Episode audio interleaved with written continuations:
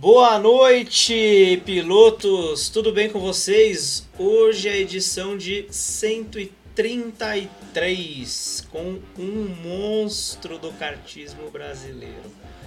Bom, um pouquinho, um pouquinho atrasado, mas é assim que funciona as lives. Quem sabe faz ao vivo.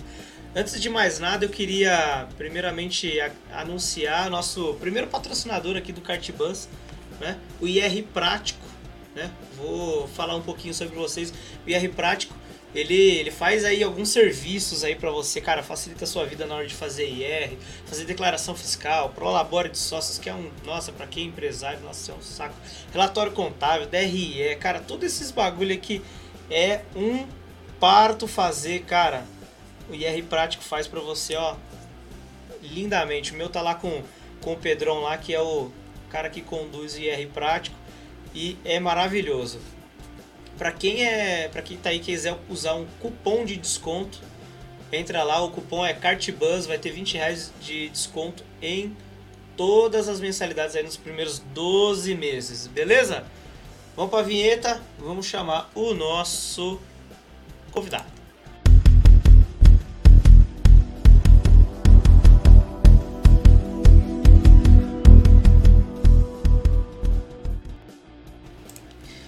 Peterson Nakamura, seja muito bem-vindo. Boa noite, meu amigo.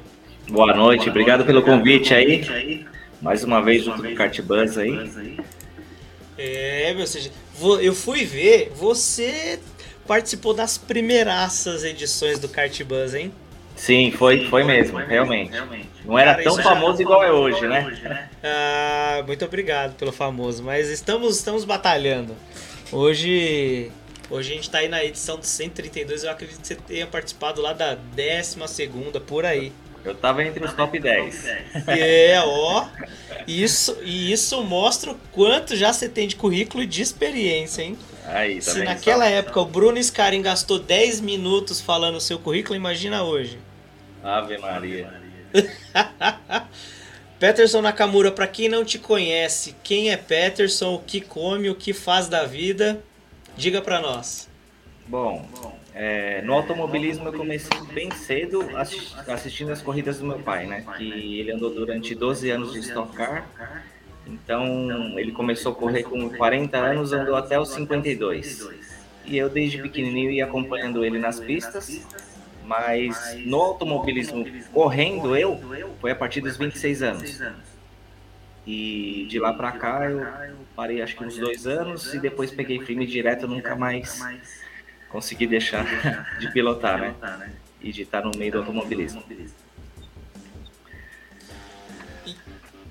E, você, cara, você começou com quantos anos, desculpa? Com 26. 26 anos. Faz 24 anos. Agora, de estar no meio do automobilismo mesmo já faz 45 anos. 45 anos. 40... Que eu ia para Interlagos, eu cheguei a andar no autódromo antigo, né, que era o de 7.500 e poucos metros, e no atual também, né, que é de 4 e pouco. Mas conheci os dois, andei no de carro, andei de, de marcas, andei de Copa, Copa Metrocard Corsa e fez, fiz alguns testes de Fórmula também, mas para não parar de tudo, acabei voltando pro kart, né? Caramba, qual fórmula que era que você andou? Fórmula Ford, que é o atual Fórmula V. Ah, o Fórmula V, 1600 e tal. Isso, naquela época lá, antigamente, né? Naquela época eu lembro, a Ford lançou essa categoria e para quem era piloto da, da, da Corcel 2, uma categoria que tinha um campeonato brasileiro que tinha de Corcel 2, quando lançaram essa categoria, a Ford deu um carro desse para cada piloto participar dessa categoria. No caso, foi meu pai que começou a participar da, do Fórmula Ford. Caramba! E antigamente a Ford incentivava bastante, dava prêmio de largada, prêmio de chegada, prêmio de transporte, prêmio para a equipe que chegasse entre os 10. Incentivava muito assim o automobilismo naquela época, né? Que legal, é. Era um. Que ano que era? Você lembra? Nossa, acho que 8-2 mais ou menos. Pô, é época de ouro, né? Do, dos é, fórmulas sim, e tal. Sim. Era uma outra visão, né? É, e desde 1979, que eu lembro, mais ou menos, que eu era pequeno, né? É, quando lançou a categoria Stock Car, meu pai já foi logo no primeiro ano também. Caramba, então, caramba, ele correu o primeiro ano do estoque. Ele andou com Ingo Hoffman, Paulo Gomes, Chico Serra, Fábio Sotomayor, Adalberto Jardim, que anda até hoje, né? É, e outros daquela é, época. Todas as gerações ele passou. É. Que carro que era de estoque nessa época? Na verdade, era um. O atual Old Stock hoje era exatamente o Stock Car daquela época. Que legal!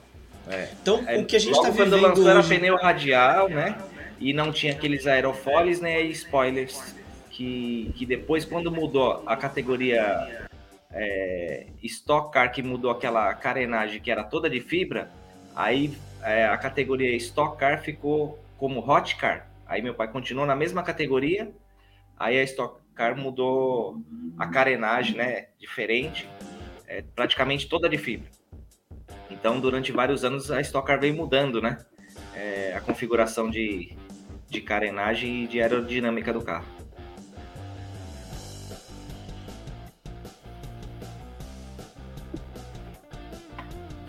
Não chegou, não chegou a voz aqui. Opa, tava no mudo. Opa, agora sim. É, agora sim.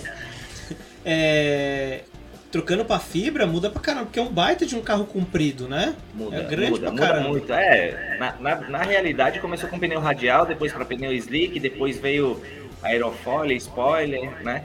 E foi mudando. É, cada ano que passava, iria mudando o regulamento de escapamento, de de comando, de que, o que poderia mexer e o que não. E conforme vai passando os anos, quanto mais mexe, mais gasta, né? Ah, sim. Qualquer coisa, até coisa velha. É, eu lembro que naquela época meu pai nem tinha tanto patrocínio assim, tinha pouquíssimo patrocínio e andava praticamente do bolso. Então ele ia com um jogo de pneu zero para três corridas. E os ponteiros lá, que era o Ingo, o Chico Serra, né? O Afonso Jafone, o pessoal da ponta lá, era um, dois jogos por corrida. Então você via as diferenças que dava, mas meu pai gostava muito, então queria estar no meio, queria estar participando e andou durante mais de 10 anos aí, quase 12 anos. Caramba. É porque, putz, eu, eu lembro que assim, é, de, de vídeo que eu vi, assim, recuperado tal, o carro dos caras não tinha espaço para colocar patrocínio. É, não, é, aproveitava tudo, né? O máximo de, de espaço possível, é, tudo que entrava era para ajudar mesmo, né? Hoje em dia tá muito difícil, né? Um patrocínio que consiga bancar tudo. Ah, hoje é. E o que, que você fazia nessa época lá? Você ficava lá de olhando os carros passar, entrava Nossa, no carro eu, ajudava? De de pequenininho eu já fazia cronometragem, já aprendi a alinhar os carros lá, né? Desde pequeno já começava a aprender as coisas do que teria que fazer. E acompanhava, sempre levava os carros durante a semana para Interlagos, depois ajudava os mecânicos e aprendendo desde pequeno, então acabei vendo isso aí tudo muito novo, né? E acabou entrando no sangue e não tem como sair, né? É difícil.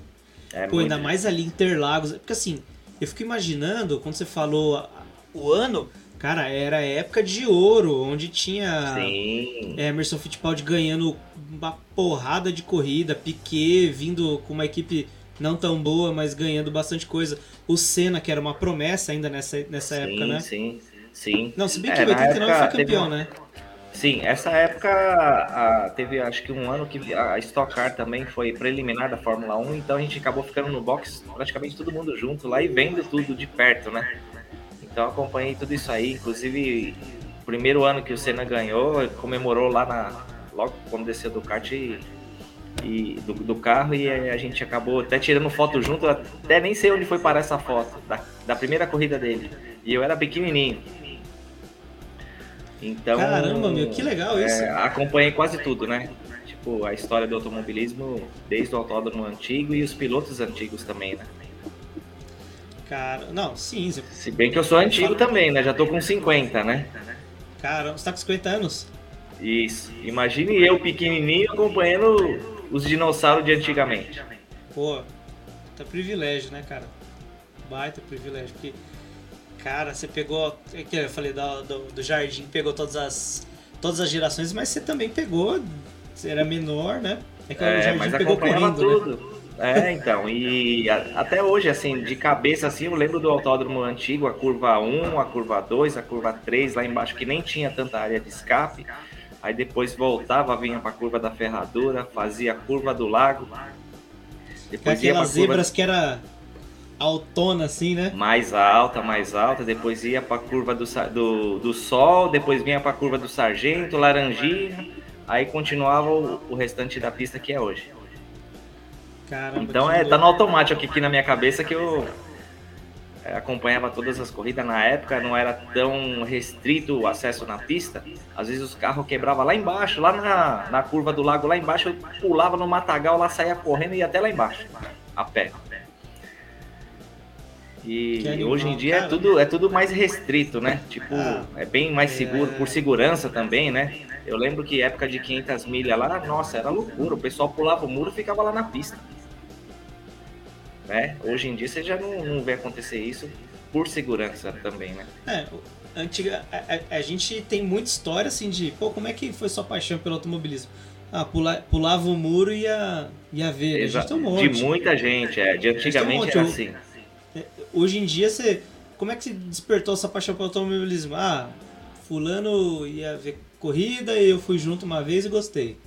É. Mas é bem diferente, né? Tipo, pô, pulava muro, ficava do lado de fora, olhando pela fresta, tipo, tentava entrar junto com alguém que você não conhecia. Sim. E por aí vai as histórias, né? Eu conheço é, um No caso da história do meu pai, ele começou a correr com 40 anos, já, ó pra você ver. Naquela época, né? E ele falava assim, quando ele era um pouco mais novo, que ele ia para Interlagos assistir algumas corridas e ficava lá debruçado no muro lá e até chorava assim de vontade de andar e não poder, porque não tinha dinheiro, não tinha condições. E aos poucos foi comprando um, um carrinho velho, foi montando, foi indo, né? É, do jeito que dava, economizando bastante e acabou conseguindo, né? E acabou no primeiro ano de Stock Car, participando.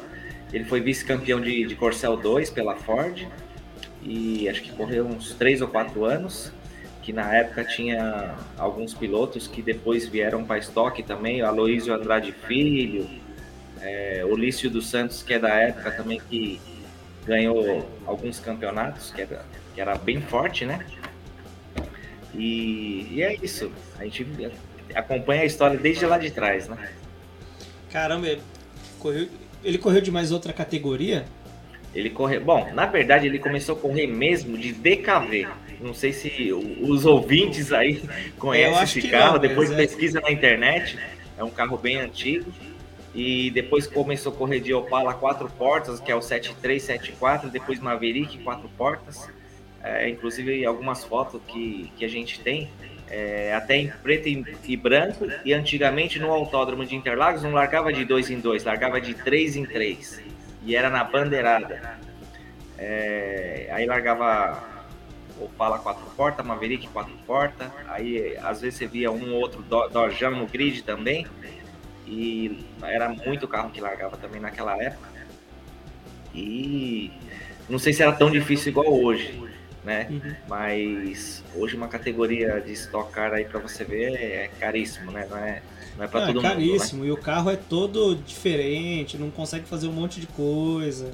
É, regulamento, tudo mais sofisticado, né?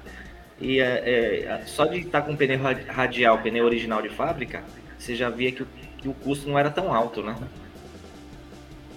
Não, e tipo, cara, não tinha uma suspensão esportiva pra época. Não, não, não. Não, não tinha um freio esportivo, era o. É o original também. Era o original com, com, com as adaptações dos garageiros. Tipo, faz isso daqui que é. é melhor. Fazia, testava, às vezes era melhor, às vezes não era. Um ia copiando o outro, sempre foi assim. É, putz, eu, eu eu tava um dia lá na. Conversando com o Paulão Gomes lá no, no muro de Interlagos lá. Ele começou Sim. a contar as histórias. Olhei pra cara dele de não, passava pasta de dente antes porque ela quando ela esquenta acima de tanto, aí ela vira farelo e aí fica melhor. Cara, uns negócios que você É. Da onde você tirou, cara? Mas. É. Coisa é muitas histórias que você ouve, ouve que você nem acredita, assim. Eu lembro de. Não. Eu não esqueço até hoje, uma 500 milha, que o regulamento pesava os carros antes da corrida, não pesava depois. O que, que acontece? Todo mundo ficava matutando alguma coisa que você conseguisse tirar o peso né, durante a corrida e depois, no final né, da corrida, que não pesava, valia a posição de chegada. Eu lembro que eu vi uma, uma equipe lá, os caras encheram de água os pneus para pesar o carro. Aí o pneu pesava tipo uns 80 quilos cada pneu. Caraca. Pro mecânico conseguir colocar no carro, porque tava cheio de água dentro do pneu, para você ver. Olha que esse, esse, esse, carro aí deve ter andado com quase 200 quilos a menos. Nossa. Né? É muito. É, e eu até acompanhei esse carro lá, mas infelizmente não, não chegou até no final porque quebrou o motor. Mas ele vinha muito rápido por estar muito mais leve. Né? Então a competição era na pista, é, dinheiro, patrocínio, mas quem conseguisse fazer alguma coisa que. Tinha malandragem envolvida é, também. Desde aquela época, para você ver. E até hoje é assim, né? Se você pega um regulamento de qualquer categoria, estuda ele direitinho e vê alguma brecha no regulamento que você consiga fazer e que você não seja desclassificado depois, né? Faz parte. É, a gente vê isso na Fórmula 1, vê. A própria Stock lá, o cara que fez um negócio diferente no carro lá, e aí, pô, mas não. Entortava um, um cantinho lá da dobra lá. Espero que o Jafone não esteja me ouvindo. Mas é. Tortava, dava uma martelada lá, entortava uma dobrinha lá, o carro torcia melhor pra um lado. Os caras cheios das matutagens. É, uma história que é bem famosa aí, que você ouve falar bastante, né? É, que é do Nelson Piquet, que ele fez um tanque sem ser o de combustível do carro, um tanque que ele enchia de água. E durante a corrida ele soltava a mangueirinha, ela soltava a torneirinha e a água ia embora e o carro ia ficando mais leve durante a corrida. Você Não, tem a do Nelsinho também, né? Tem a do Nelson pai e tem a do Nelsinho. A do Nelsinho é que ele meteu uma vela de avião lá. No... Ah, ouvi falar essa também. Tem uma vela de avião lá. Meu, kart era um canhão. Já ouvi e falar, no, né? No regulamento também, também não tinha nada lá também. Por isso que, que o pessoal vai sempre aperfeiçoando os regulamentos e vai fechando as brechas, né? É, vai ficando chato, né? Pra deixar o mais competitivo e mais justo possível. Pô, mas legal, cara. E, e, como que despertou, assim, pô, você já tinha paixão de estar tá lá envolvido, cheiro de gasolina, de embreagem, de óleo. Sim. Quando foi a primeira vez que você, tipo, sentou e acelerou? Primeira pista. vez que eu sentei e acelerei, eu, bom, com 18 anos eu fui pro Japão, morei dois anos e meio lá, com 21 voltei. Aí de vez em quando dava umas brincadinhas nos karts indoor, que naquela época, em 95, 96, era uma febre, tudo quanto é lugar que você ia tinha uma pista de kart indoor. E aí acabei experimentando uma pista, outra, aí sempre tem aquela que você acabava indo mais. Eu falei, pô, tô, acho que eu levo jeito pra isso mesmo, né? O lugar que eu ia lá já andava bem. Aí meu pai, ele tinha acabado de, de fazer um ano de, de Corsa, de uma categoria Copa Metrocar de Corsa e a gente tinha ganhado um monobloco zero de uma concessionária Chevrolet, que é a Leveza, e deu um monobloco zero pra gente andar. Aí meu pai falou, meu, vamos fazer um teste lá na pista lá de Interlagos, vamos ver como que você vai, qualquer coisa, se você quiser, faz um ano aí pra ver como é que você vai. Uhum. E acabei fazendo o teste, andei super bem, e acabei andando dois anos na categoria, aí andei até bem, né, por ser iniciante, porque na época largava quase 50 carros, né? É, o melhor de posição que eu consegui chegar foi uma quarta posição. E só que depois, quando muda o regulamento, que era pneu radial, já mudou para pneu slick, que era motor 1.4, mudou para motor 1.6, mudou escapamento. E naquela época de só, só essa modificação do carro estava em torno de 8 mil reais, né? e o custo ia ficar mais caro, o pneu slick é mais caro, preparação, é, tudo é mais caro, eu acabei parando. E aí, para não ficar parado de tudo, eu acabei voltando para os karts indoor, acabei andando no kart profissional algumas corridas também, mas fiquei mais no indoor para não parar de tudo. E eu ia para brincar, para participar de algum evento, algum campeonato. um ou outro, aí acaba fazendo muita amizade, né, na pista que, que é bacana, né? Acaba conhecendo muitos pilotos de, de várias categorias e, e de vários ramos, né? Que cada um trabalha em um ramo diferente e acaba fazendo muita amizade. E desde aquela época já você já vem vendo uma competitividade de pilotos, né? É, e aí você acaba acompanhando tudo e fala, meu, não tem como eu não ir, vou ter que estar junto, vou ter que ir. Aí acaba vindo os convites de conhecer alguma pista diferente ou de participar de algum campeonato diferente, a gente sempre acaba indo. E tô vendo você que tá com o boné do Carteiros aí, né? É, um dos campeonatos foi até engraçado, eu nem conhecia o piloto Ale Silva. E todo mundo falava do Ale Silva, Ale Silva, que o cara pilotava o muito, mítico. pilotava muito. Eu... Aí eu falei, caramba, eu queria conhecer esse cara, né? Aonde que ele anda? Perguntei. Ele falou, ah, ele anda lá no Carteiros, ganha tudo. Aí eu acabei até andando um ano no Carteiros, foi bacana pra caramba o campeonato. E eu fui pro Carteiros exatamente por causa do Ale, porque todo mundo elogiava muito e falava que ele é um piloto top, ganhava tudo, e realmente era, né? E eu fui lá para participar, acabei andando um ano pela Carteiros também. Caramba, sabia disso não. É, então foi bacana esse ano aí. E já, na época já era bem competitivo, já o Carteiros estava meio que começando naquela época, mas já, já tinha o Kleber, já tinha esse Ale, que eu lembro, tinha uns pilotos bons já. Eu falei, ah, o nível tá, tá crescendo aqui. Cara, Tanto é o, o carteiro foi... chegou onde, é, onde tá é. hoje, né? Absurdo, gigantesco. Cara, o Ale, eu já escutei tantos pilotos falar assim, meu, o Ale, o Ale, o Ale. Uma vez eu cheguei pra ele e falei, Ale, tem uns fãs seus aí perdidos, tem uns órfãos aí, velho, porque você não tá tem, dando nada agora. Tem, tem. É, e ele, pô, meu, tô parando. Tá acima do peso, né? Trabalhando muito acima do peso. É, mas ele deu trabalho no brasileiro, umas duas baterias aí. Deu. Não, teve brasileiro que ele brigou pra lá na frente com o pessoal, né? Mas ele sempre andou bem. É que tá meio fora de forma, não tem treinado tanto. E tá acima do peso também, é o que meio que ele fica desanimado.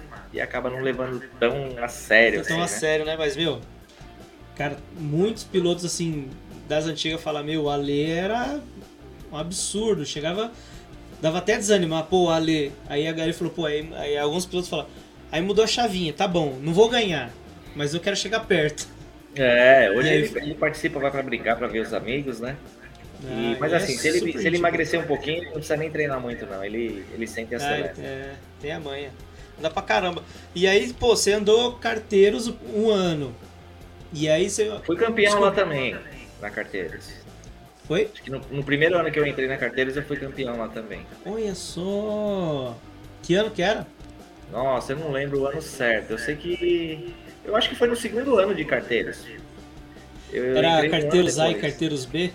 Tinha época? isso, é, tinha isso aí. Caramba, tinha, pô, tinha segundo mais ano. categorias. É, foi bacana. E sempre foi muito, muito organizado, né? O Johnny é bem, bem certinho com as coisas, então tem credibilidade. A gente acaba indo porque sabe que, que vai ser bem o mais justo possível, né? É. Hoje que o chefe não tá aqui, ele ia vir, o, Johnny. É, é. Inclusive, vamos dar uma colher de chá pra ele aí, né? E desejar, pô, hoje 19 anos de casado, chefe. Parabéns. Pô, parabéns aí, chefe. É, eu acho que ele não veio por causa que saiu a matéria na Gazeta também. Ele falou: ah, vou ver de casa que é mais confortável. Kart Buzz, YouTube, não, meu negócio é televisão. É, então. que isso, brincadeira. Johnny, felicidade para você, para ler todo o amor do mundo pra vocês. Esse, é, esse, esse, esse, cara aí é um exemplo também, né? De, de tipo de determinação, de querer, de querer aprender, né? Que eu lembro do Johnny quando não sabia nada. Olha pra você ver onde ele chegou, né? Cagueta é... tudo aí, fala a verdade, fala tudo pra nós. Aproveita que ele não tá aqui hoje. É, tipo, eu passava por esse pessoal assim, às vezes quando eu vejo algum piloto que tá com dificuldade, eu procuro sempre passar, sempre ensinar do jeito que eu posso, né? E eu lembro que várias vezes eu passava para ele, dava um toque aqui, me acompanha, né? Dava sinal para ele. E eu via que ele era esforçado e ele progrediu muito rápido, né? Ele quis aprender rápido e foi bem dedicado, né? Kleber Elétrico também é outro que, que aprendeu muito e, né? E sempre foi dedicado. E você vê a evolução do piloto na pista e o esforço, né? De cada um querer aprender e e chegar onde ele quer chegar, né? Tudo depende dele, né? E, mas o, o Johnny é um cara que eu tiro o chapéu também porque foi campeão brasileiro de profissional, né? Dois anos campeão brasileiro e nos indoor você vê, é um dos top também hoje. É, para quem, igual eu lembro dele começando, né? É, eu acho, eu sinto um orgulho assim e fico feliz de ver que o cara conseguiu. E eu lembro até uma época que no começo ele era mais nervoso, mais esquentado. Hoje não, hoje ele é bem centrado, bem light, bem de boa. E é já tem experiência, né? Tem bastante experiência. Ah, hoje ele é. O Johnny de antigamente mais... a temperatura era do tempo, era, era mais de 100 graus. Porra. É, ele era um pouco mais. Não tinha tanta experiência, né? Acabava se enroscando mais. Hoje é difícil você ver acontecer né? alguma coisa hum. na pista, né? E tem ah. outros exemplos, Kleber e outros pilotos mais, aí se você for citar nome, né? Você vai, vai embora. Fica falando. Cara, uma, um, um fato, putz, você não estava no dia, mas, cara, foi um negócio que assim me marcou. É, entre você e o Johnny. É. Foi um. Uma festa de comemoração lá na Granja Viana, lá no Capito. Tirou todas as cadeiras, as mesas e tal. E aí teve uma premiação Sim. Tanto do profissional Sim. quanto do, do de Endurance Rental. E os carteiros foram campeões. Eu acho que foi Sim. o nosso bicampeonato anual. Sim. E aí, é, o Jafone deu o microfone pro Johnny para ele falar alguma coisa. Que, tipo, pô, ele tinha ganhado quase tudo aquele ano. Sim. Pro 500, Sênior, a geral, o, o, carteiros de Endurance. E, e aí ele. Eu lembro de, de ele ter parado assim, pensado com o microfone na mão, ele, ó, eu devo muito ao meu mestre, ao meu professor, eu lembro claramente. Eu tenho esse vídeo, cara, em algum lugar. É, eu queria ver esse vídeo. Eu, todo mundo falou disso aí. Onde você tava? Onde eu vou te mandar. Você, eu mandei pra. Eu, eu queria ver esse vídeo. E ele fala: meu mestre, meu mentor, meu professor, o cara que teve paciência, me ensinou muito, Peterson Nakamura. Ah, cara, olha, arrepia até agora, mas é, cara. Ele, ele, não, ele me falou essa história depois, o olho dele em Tiago, que tipo assim, a gente fica até, né? Que bom que ele. que, que a gente foi alguma referência para alguns pilotos, né? E tanto dentro como fora da pista também, né? O comportamento na pista também vale e fora dela também, né?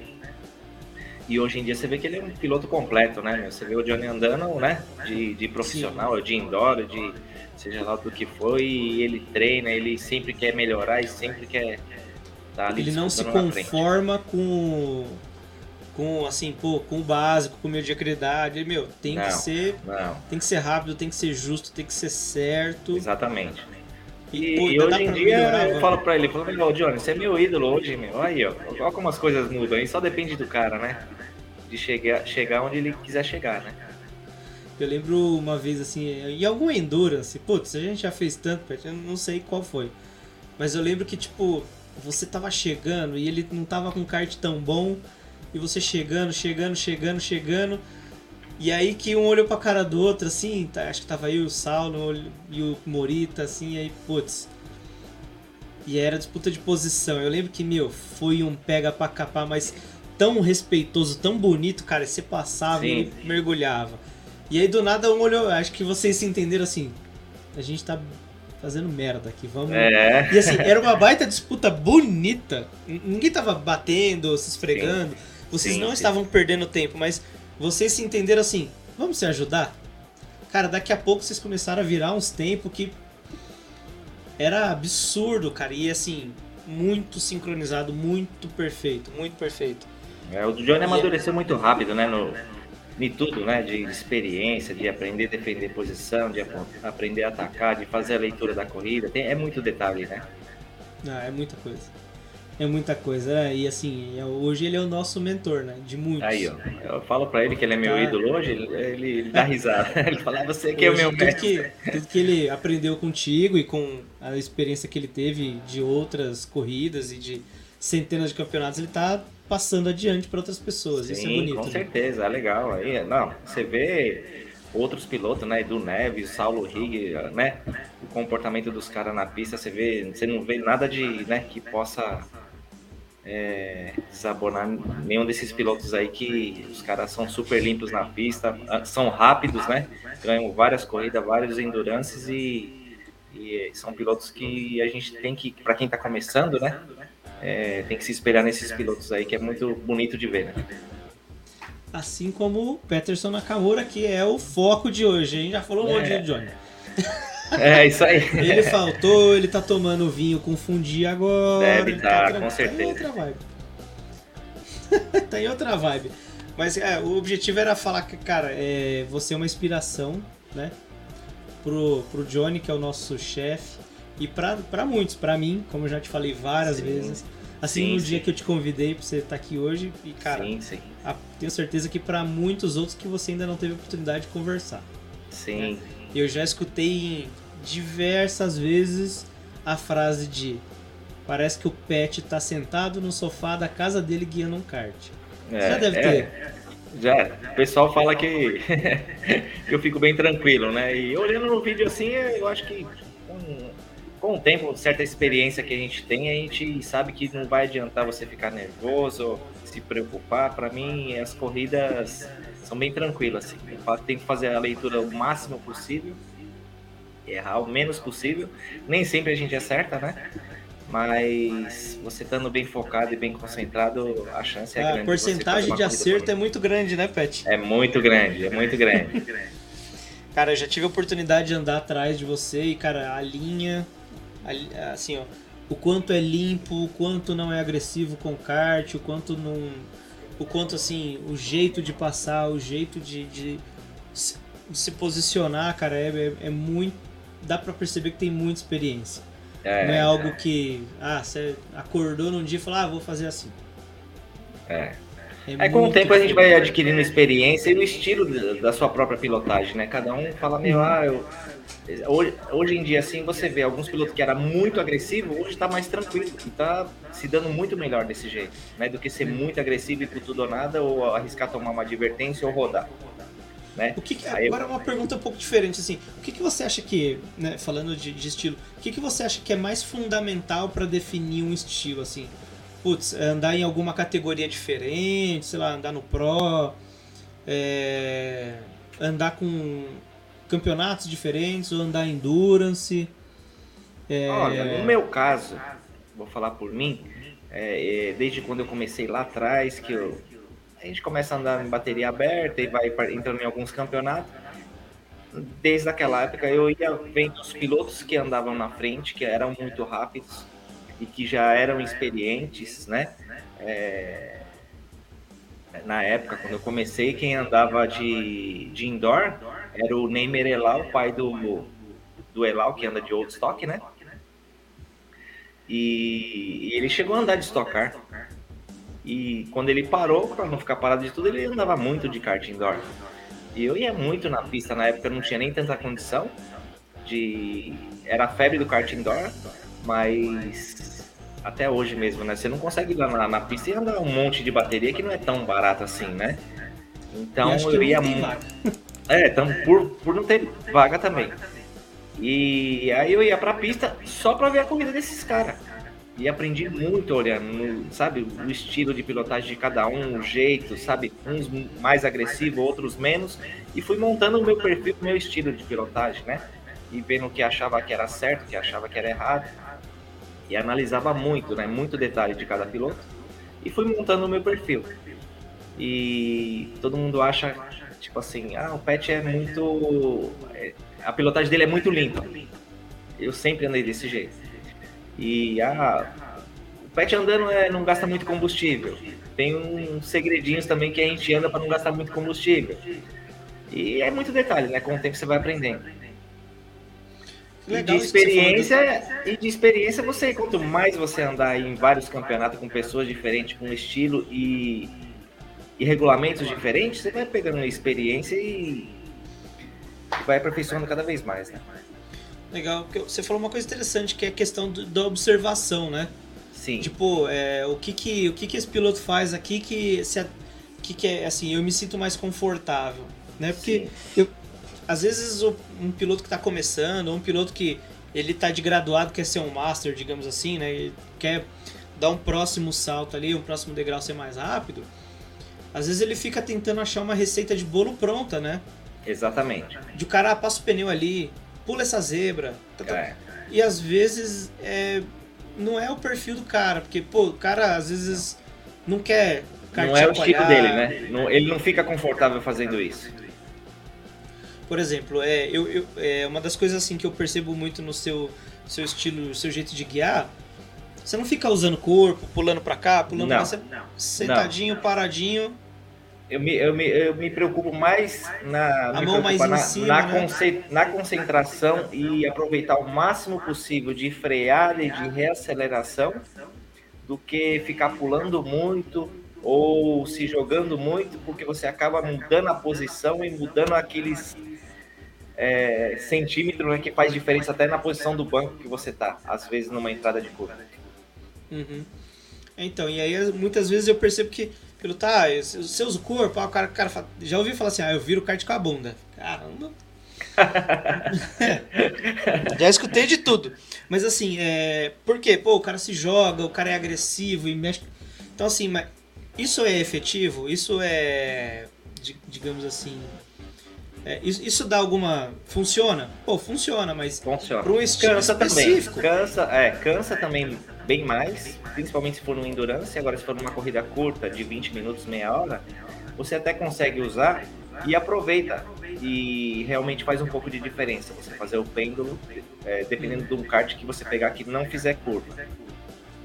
Só que é mais cansativo e o piloto tem que se adaptar a fazer isso. Ele não pode fazer de vez em quando, quando né, ele achar que, que quer, porque acaba não dando certo. Ele tem que estar bem acostumado e bem treinado a fazer isso. É, cara, isso é. Então, e aí, e, isso casa muito com, com o que eu tava te falando sobre a receita de bolo. Muito, muita gente vem, tipo, sei lá, vê no YouTube, compra um PDF, e aí o cara fala assim: ah, tem que. Joga o corpo aqui, faz ali. Então, legal que você falou que você falou, pô, eu adequei o meu estilo. Exatamente. Observando o que era bom para mim. De assim, pô, é. Isso daqui funciona para mim, isso aqui isso, isso é bem legal. Acho que vale até carregado para quem tá tá ouvindo aí ou vai sim, ouvir. Sim. De que não adianta você tentar, tipo, copiar o que o mais rápido da, da, da pista às vezes faz. É, porque nem sempre é bom para você. Se você tem que fazer o que você se sente bem, o que você acha que é bom, o que você acha que é mais rápido, que você tá vendo o que o piloto tá fazendo na pista, né? Tanto de ultrapassagem, em caminho e até de própria leitura, né? Se depois você analisa, na, depois que acaba uma corrida, você faz uma leitura, você fala, nossa, aquele piloto usou a cabeça, ele fez certinho na hora certa, né? E isso aí você leva para você, porque uma hora você vai passar por essa situação e vai precisar de fazer essa leitura também. E aí já, já entra meio que no automático. É. E, e assim, pô, quando você vai pro profissional ou para um Pro 500 que, vamos dizer assim, que é match a match, né?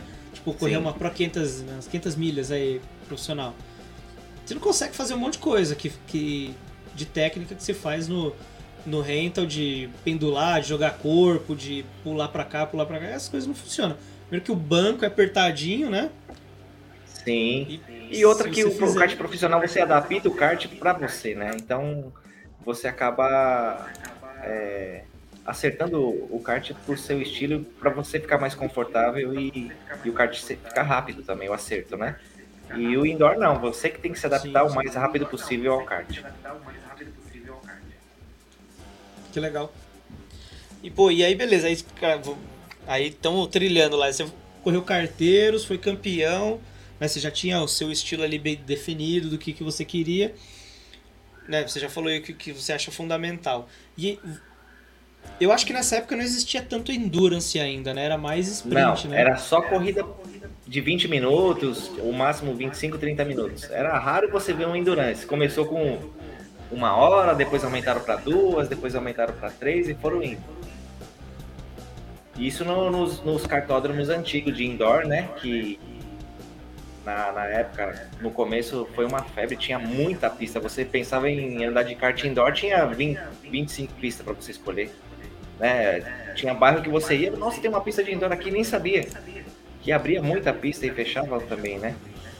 E aí teve, teve um tempo que fechou bastante pistas e acabou ficando pit stop, Planet Kart, né, da época do Fernão Dias ali.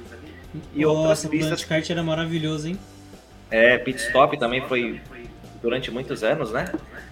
É... Pit stop na, é, na como que é o nome da na Salim Maluf, ali na, em Ayamelo, né? Isso, em Ayamelo 3000, 3000 É, mas antes ele era na Vila Maria.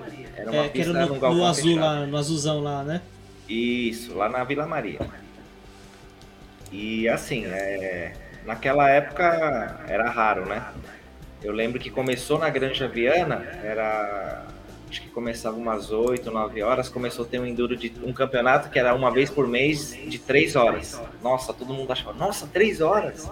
Naquela época todo mundo já ficava 3 horas de kart, nossa, é muita coisa. Aí foram aumentando, né?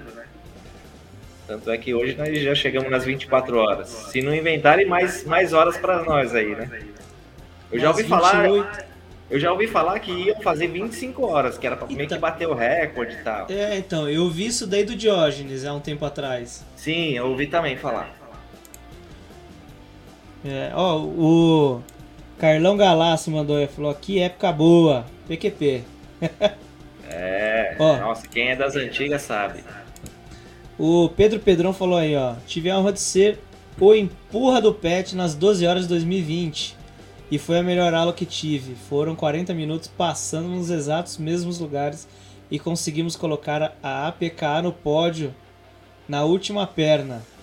Aí, Pedrão, aí é, é, outro, é outro piloto bem esforçado que começou, deu uma estacionada, depois quis melhorar. Todo mundo viu a evolução dele, fez algumas aulas aí. E você tá, você, eu tô acompanhando a evolução dele e você vê que tá sempre subindo um pouquinho, sempre subindo um pouquinho e tá esforçada. Parece até que talvez o ano que vem vai andar de Pro 500 também ao nível que tá chegando. E tá andando super bem. E se continuar assim, daqui a pouco vai estar tá dando trabalho para nós lá na frente. Dá, ele andou com a gente agora nas 12 horas, meu. Andou bonitinho, tá, tá vai, vai, vai dar trabalho sim, vai dar trabalho. O cara, tá, é, o cara tá rápido, o cara tá rápido, tá rápido mesmo. Ó, eu acabei de receber o um material do, do, do rapaz que tá, que era pra estar, tá, né? No, no, no, romântico. Sim. Eu vou colocar aqui. Vou ver se eu consigo colocar. Vamos ver. Eu estive no cartódromo Granja Viana conferindo de perto a disputa do brasileiro de kart Renton. Esse é aquele campeonato que é o mais democrático e barato do nosso automobilismo. Eu conversei com vários pilotos lá no cartódromo, incluindo dois que começaram no kart de aluguel, que esses são baratinhos, Consegue né, ver, por 100 reais. Consigo, esse passou na, na Gazeta agora há pouco, né? O Johnny Nossa, Silva legal, e o Peterson Nakamura, que falaram do sucesso do evento desse domingo lá na Granja, na Granja Viana e foi muito legal. O kart rental faz muito sucesso porque é aonde muitos conseguem se encaixar financeiramente. Para ter será? essa, essa adrenalina da velocidade o vídeo tá travado. a gente começar vendo... mais velho, que a gente começar mais velho. Você conseguiu ver o vídeo aí? Parece que travou. Eu, é, eu tava, tava só a voz. Mas eu, eu vi ao vivo na, na Gazeta que o França tinha postado que ia passar. Mas foi bem bacana essa gravação e o evento lá, né, do brasileiro foi bem organizado, né? Três dias muito é bem organizado. Né? E várias categorias e um campeonato bem difícil, né? Que exige muito dos pilotos, tem que ter um pouquinho de sorte, pessoal muito esforçado, muito treino, né? E choveu durante a semana e acabou é, não conseguindo passar os karts certinhos, aí depois secou, aí apareceu algumas diferenças, aí, mas o pessoal da granja deu conta lá e foram meio que repassando e conseguiu fazer um, um bom trabalho lá e, e o evento ficou bacana, ficou bem competitivo. Ah mas tem que dar um pouco de sorte também nas bolinhas, né? E tem ano que dá, dá sorte, tem ano que não. Cara, é. A sorte é. Eu lembro que, que se falava sobre assim, era 30% sorte, 60%, por, não, era 60% sorte, 30% kart, o resto era habilidade. Alguma coisa assim. É. Mas isso vai mas, mudando, cara, né? Sim, mas é uma, é uma discussão complexa, né, Pet? Porque assim, é, às vezes você pega um kart mediano Mas se ninguém do grid tá com tocha e você sabe o que você tá fazendo, você teoricamente tem o melhor kart. Sim. Porque você consegue extrair o melhor dele, Sim, sim. né? Então, às vezes não é só o tocha também, né? É, também não. Depende também de, de quem tá lá na- largando lá na frente, a leitura que eles fazem. Porque de repente, se você pega dois pilotos que um começa a ajudar o outro, começa a se empurrar e deixa para resolver nas duas últimas voltas da corrida, eles conseguem ir embora. Agora, se você pega pilotos que já querem segurar a posição, querem defender, ou não quer deixar o outro andar na frente, aí acaba virando um pelotão forte. E aí acaba brigando mais pilotos durante essa corrida, que pode ser de 6, 8 ou 10 pilotos, entendeu? Então, é, depende da corrida. Cada corrida é uma corrida, né? De- é, depois eu vou falar sobre a corrida final, a minha leitura, e você fala a sua. Eu acho que vai, vai, vai complementar bastante sobre isso. Porque, cara, é exatamente isso. Exatamente isso. Você não tava com kart bom. Tinha uma TED lá na frente com, com quem que era o Scoba? É Marcelo Choba, né? É, Shoba. E eles entenderam, fizeram a leitura perfeita. Cara, eu, pelo vídeo, eu vi uma TED te procurando. Ele te procurando, ele te achava e ele ficava meio. Não vai E dar, aí? não vai dar. é, Cara, É- Essa corrida, e e é exatamente isso que você falou. Porque numa corrida anterior, os dois ponteiros ficaram naquela de um passa, outro passa, não passa, não passa. O grid chegou e aí ficou primeiro, segundo, terceiro, quarto, quinto. aí muda a história da corrida, né? E aí o primeiro e o segundo algum- falou assim. Não, aí o terceiro passou o segundo, carregou o primeiro e levou longe. Foi a estreantes, né, no caso, essa aí. É, e levou Olha pra você longe. ver como muda a história da corrida. Levou longe, aí faltando cinco voltas, alguém do box deve ter cantado pra ele. Aí ele falou, ó, beleza, agora eu brigo. Que é o certo, né? Mas assim, nem todo mundo tem a leitura e às vezes o, o cara acha que se deixar o cara ir na frente, ele vai embora sozinho, ele fica na dúvida, ele fala, meu, na dúvida não vou deixar. Então tudo é depende do que cada piloto sente na hora ali, do que deve fazer ou não. Sim. Igual no caso do Peru. Ele estava acompanhando o primeiro colocado. Aí ele falou assim, não, não vou nem tentar passar, o cara vai acompanhando ele até o final. O que, que aconteceu? O cara foi embora e ele ficou, o pelotão de trás. Se ele tivesse passado o cara, o cara tivesse em- empurrando ele até no finalzinho, eles iam brigar nas últimas duas voltas. Mas ele fez uma leitura e não- acabou não dando certo. Então, por isso que às vezes você vê, pô, mas por que o, o cara não, né, não vai atrás ou não empurra? Porque às vezes ele não tá, ele sente que não tá com o kart tão bom e fala assim, meu, se eu deixar ele ir, ele vai embora sozinho. Se ele passar na frente, ele vai embora. Então acaba não deixando. É, e é- às vezes é difícil, né, você ter essa leitura. Mas, é assim, o que manda, eu, pelo menos pra mim, assim, pra mim ainda falta muita experiência. Às vezes eu correr com os monstros, cara, é difícil. É. O cara, o às vezes o cara te dá uma leitura já sabendo pra você errar. Assim, Sim. não, vamos, né, te Sim. olha, meio que não confirma nada do que você tá falando. Aham, dá uma, né, dá uma de que não entendeu. É, é, ou nem olha pra trás, né? Você é assim, viu? Você é assim. Sim, sim, sim. Às vezes eu olho pra trás, Pet, olha pra trás, Pet, olha pra trás, pelo amor de Deus, Pet. Olha pra trás. Tá lá o capacetinho só. Não, às vezes parece que eu não olho pra trás, mas numa saída de curva, quando eu tô assim, ó, Ah, eu já sim. né? é, Mas assim, eu não mostro pra não, né? É um jogo de xadrez isso aí, né? É uma corrida Não, de, é, de kart cara, com um é jogo absurdo. de xadrez, né? O Edu, sabe quem é assim também? O Edu Neves. É. O Edu Neves, ele veio aqui, ele falou assim, não, pô, é, tá- a gente tava falando sobre uma corrida que tava eu e ele disputando, e ele falou assim, pô, é... Você tava indo, tal, tal, tal, e andando pra caramba, você chegou, aí você começou a empurrar, empurrar, empurrar, ele, aí ele olhou pra trás, olhou pra mim e falei, vamos trocar? Que gente, eu queria testar pra ver se ele empurrando seria melhor, né? O Edu tem dobro de experiência, o triplo de experiência que eu tenho. Aí ele, aí ele fez, aí ele falou depois pra mim, ele falou: "O quê? Parei de olhar pra trás na hora". Falei: "Não, não vou olhar mais pra trás". Deu de louco, né? Não. Aí ele falou: eu, "E eu, pô, queria espaço pra me passar, pra você me empurrar". Ele: "Não". Chegou na última volta, trancou. Passou na linha, ele olhou pra trás e falou, obrigado. Falei, ah, mãe. Então, É, tem muita malandragem nesse sentido aí, né? experiências, experiências, né? Cara, já é assim, né? Você tem muito mais experiência que eu, com certeza, de 500 milhas profissional. A minha primeira, pô, a gente tava lá com um, um kart, era light na época, Thunder, era Thunder? Thunder. Era. Foi, foi o ano que andou os Thunder, né? É. E aí, pô, tamo lá, tamo lá junto com, com um monte de piloto que às vezes a gente nem sabe o nome e o cara tem uma baita história. É. Aí tinha um cara lá com o kart meio baleado, só que ele tava economizando combustível. E o cara me, me encontrou e eu fui empurrando, empurrando, empurrando, empurrando. E aí a hora que eu passava o cara, o cara, pô, entrava na minha frente. Caramba, mano. Não deixava você ir embora. Não, daqui a pouco o cara passou horas assim, já tinha saído do kart, o cara bate na, lá no box lá, ô, te agradecer lá tal.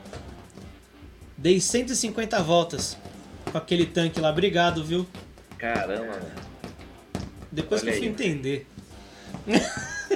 e o cara cara, ficou virando mesmo que ele viraria de frente pro vento, só que coiou segundo motor. Então tem um monte de leitura que é feita que você. que às vezes o- simplesmente é experiência, né? É, com o tempo você vai pegando, né? Os macetinhos, ouve uma história aqui, ouve uma história ali, vai juntando, vai juntando. E aí você acaba. Você vai fazer uma na bagagem. coleção. É, e você começa a aplicar de formas diferentes em várias competições, né? Exatamente. Mas legal, aproveitar que a gente falou de Pro 500, como é que é a... Como que é correr, pô, ser campeão com um monte de nome... Zica, você correu com... Correu com Reis, correu com Barrichello, correu com quem Sim. mais? Drogovic andou esse ano né, na nossa equipe, no final do ano, né? E alguns pilotos de Stock Car, né? Já, já passaram lá pela Car Racing, né? E, mas é legal, assim, você vê o, o pessoal que, né, de categoria muito mais forte, né? De estoque, de truck, de, de fórmula. E, e tá junto com você ali e, e sentando no mesmo kart, no mesmo equipamento e você tira a base até por você mesmo para saber se você tá no mesmo nível, tá abaixo ou não. E, mas é muito bacana trocar essa experiência aí com o pessoal que anda fora também.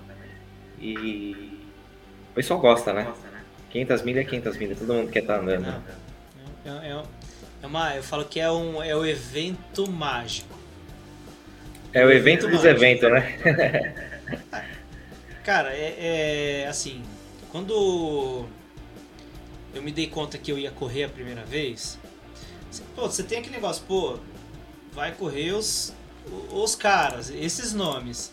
Você fala, cara, que maravilhoso, mas quando você entra na pista é uma química diferente. É diferente. A corrida parece que é diferente, né? Porque assim, a gente que anda na granja, a gente meio que tem um ritmo parecido. Sim. Um- Assim, é claro que tem pilotos que, tipo, são fora da curva. Sim. né? Tem piloto, pô, Rubinho, cresceu ali, É. né? Conhece, Conhece tudo. muito sobre kart. Desde quando né? começou era dois motor, né? Um do la... ah, dois motor de 6,5, né? Ah, E conhece muito. Ó o Edu Neves aí, ó. Abraço, Edu. E, meu, era um absurdo. O cara, meu, senta no kart, afina e ajusta aqui, ajusta ali. É um absurdo, mas, pô, tem outros caras que, pô, chegaram, que chegaram, sei lá, segunda vez que vai andar numas 500 milhas, então a gente tem um, uma velocidade parecida. Aí você tá lá atrás e, meu, pô, tô empurrando ou vou ultrapassar o, por exemplo, o Luca de Graça no quali. Sim. No quali não, no- nos treinos livres. Sim. Ele tava leve, eu cheguei, eu coloquei de lado, passei, olhei pra trás, ele some, não, beleza, Vai parabéns. embora. Depois passei lá no box, ô, obrigado. Ele, ô, valeu, tal, da hora, tal. E você, cara, você senta, você Não acredito, A né?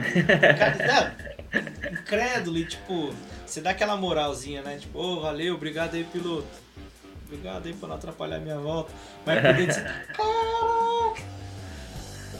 Mas é muito legal dividir a, a pista com várias estrelas, né? Vários pilotos que você vê andando fora em outras categorias e tá andando junto, né? Esse evento é muito top. Como que é a organização disso, disso tudo? Se é, se é que você pode falar, né? Não sei. De pô, quem que vai andar, quem que vai largar, como é que. Porque assim, tem um monte de nome ali que tem cara que, tipo, já andou muito e tem cara que nunca andou. Por exemplo, acho que o Drogovic foi a primeira vez. Foi a primeira vez que andou lá. Bom, na verdade, é um cara só que define isso praticamente. É, lógico que ele deve pedir opinião de alguns pilotos ou deve analisar cada kart, né? Que, de quem vai e, e de condições e de estratégia, quem é melhor de, de talvez de economizar um combustível, talvez, ou o nível do, dos pilotos são muito alto, né? Então é, eles tem, ele tenta, no caso o chefe de equipe, né, que é o Reis, ele tenta casar os pilotos entrosado, que está mais entrosado no, no mesmo kart, e os pilotos que são rápidos, né, e já meio que é, já vai meio antecipando os karts que ele acha que, que vai chegar na, na, na ponta. Né? Então ele já faz uma estratégia já, já meio pré-definida. Com algumas coisas que talvez possa acontecer, falar, ó, se der errado aqui a gente muda para cá e, e vai é mais baseado, é, mudando no, são mais baseados nos corrida. planos mesmo. Sim, sim. Mas de, de, de estratégia mesmo assim, é... às vezes na hora da corrida muda, né? Tudo que você planeja antes, na hora da corrida tem alguma coisa de última hora que ah, você acaba mudando. Não tem jeito. E como que vocês se preparam? Por exemplo, você vai correr às 24 horas? Vou. Vai correr pela Car Race? Car Race. Caramba. Tá, como é que vocês... como é que vocês estão se preparando? Como que é uma organização assim? Por exemplo, o evento vai ser em dezembro. Então, pelo que eu vi de todos os pilotos lá, como o pessoal está muito ativo, né, andando em vários campeonatos, em várias categorias, andando sempre, então tá todo mundo praticamente bem treinado, né? O pessoal pega a, a bolsa de capacete o macacão e vai pra pista. Nada, igual, igual nós. É, igual a gente faz, né? Tipo, não tem que ficar Achei indo que treinar. alguma técnica diferente, mas não. É, não, não, não.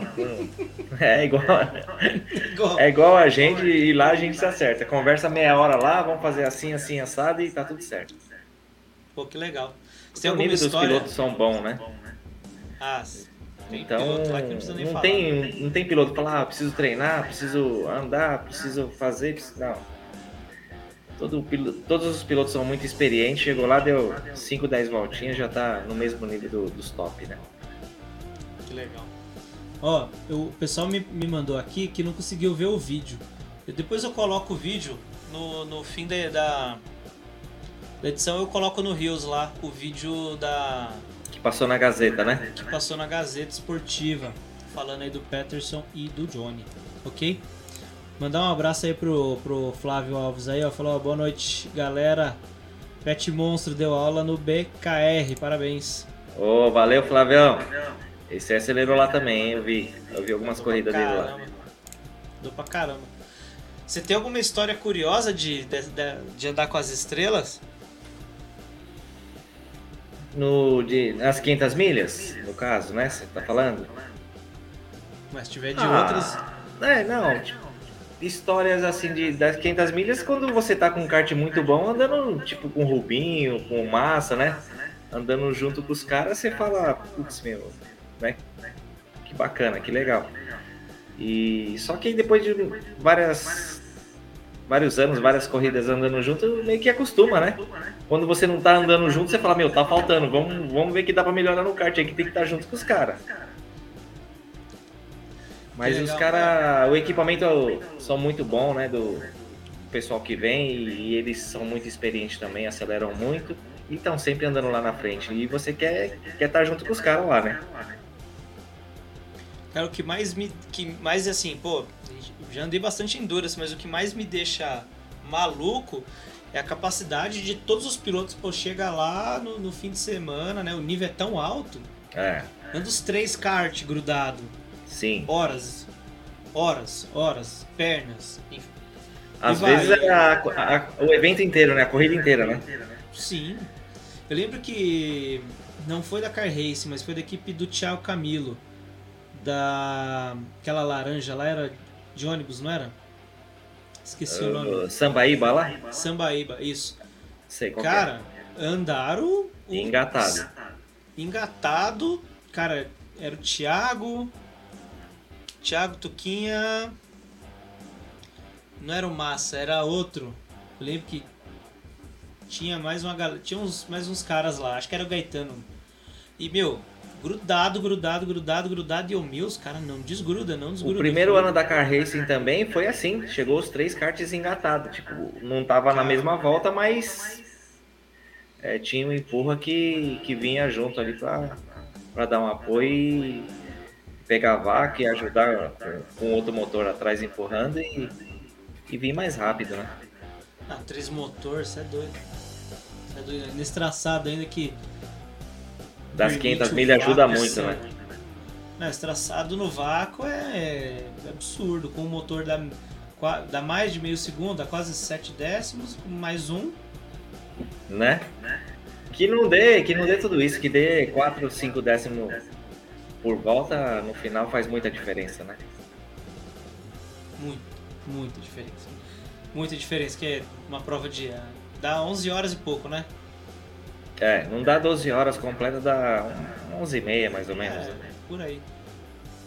Virar meio segundo 11 horas, é muito. Hum. É volta pra caramba.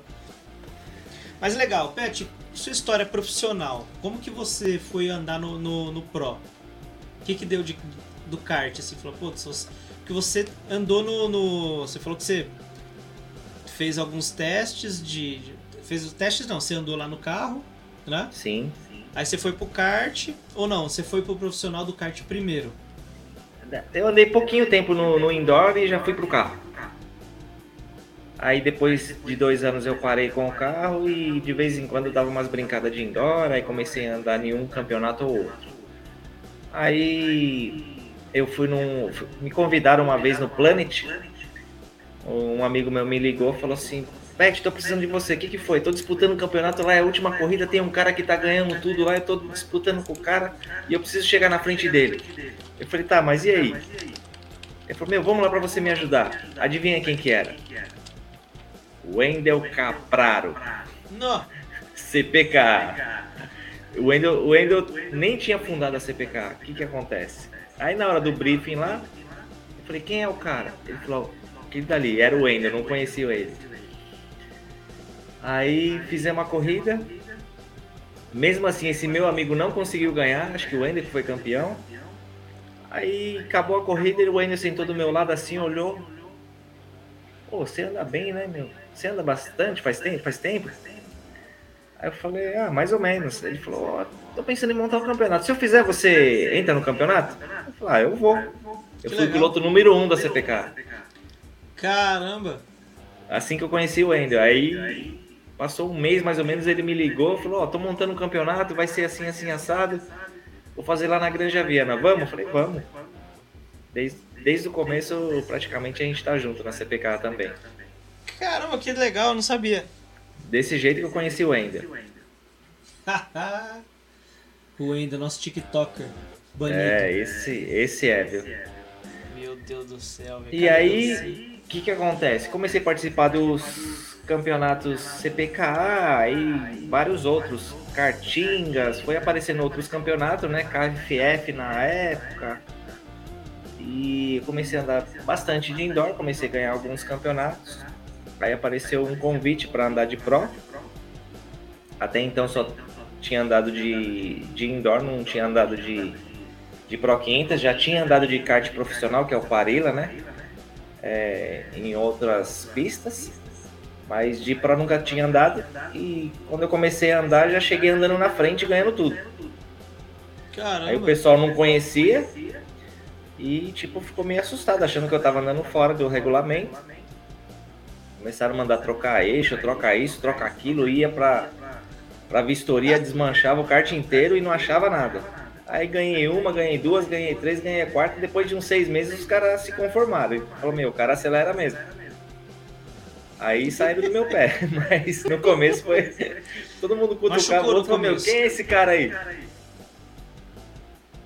Foi desse jeito. Aí Que, acabou. que campeonato que era? Da Pro 500, foi em 2011. Ah, 2000, caramba. Faz 11 anos. E aí eu comecei, peguei firme na, na Pro 500 e parei um ano só. Acho que Eu parei em 2013 e depois de lá pra cá eu tô direto na Pro 500. Que é um Foi por isso que eles criaram categorias pra você não ganhar sozinho? É, não, aí depois dividiram, né? Em, em dois e agora tá em três categorias numa só, né? Que é a, a iniciantes, que é novatos e estreantes, né? E a sênior. É, mas a Pro 500 é uma categoria que já andou com o grid muito forte, né? Já chegou a largar mais de 45 karts.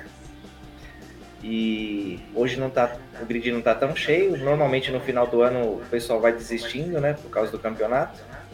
Mas é, é uma categoria que todo mundo gosta, né? Cara, eu acho uma das categorias mais gostosas de guiar. Sim, eu também gosto, que é um pouco parecido com o indoor, assim, não muda tanto. É, É. O motor é, é igual, né? O motor é um pouquinho, né? Um pouquinho Muda- mais muda forte, taxa- né? mu- Muda a taxa de compressão só, né? É, muda pouquinha coisa de, de motor, assim, não muito.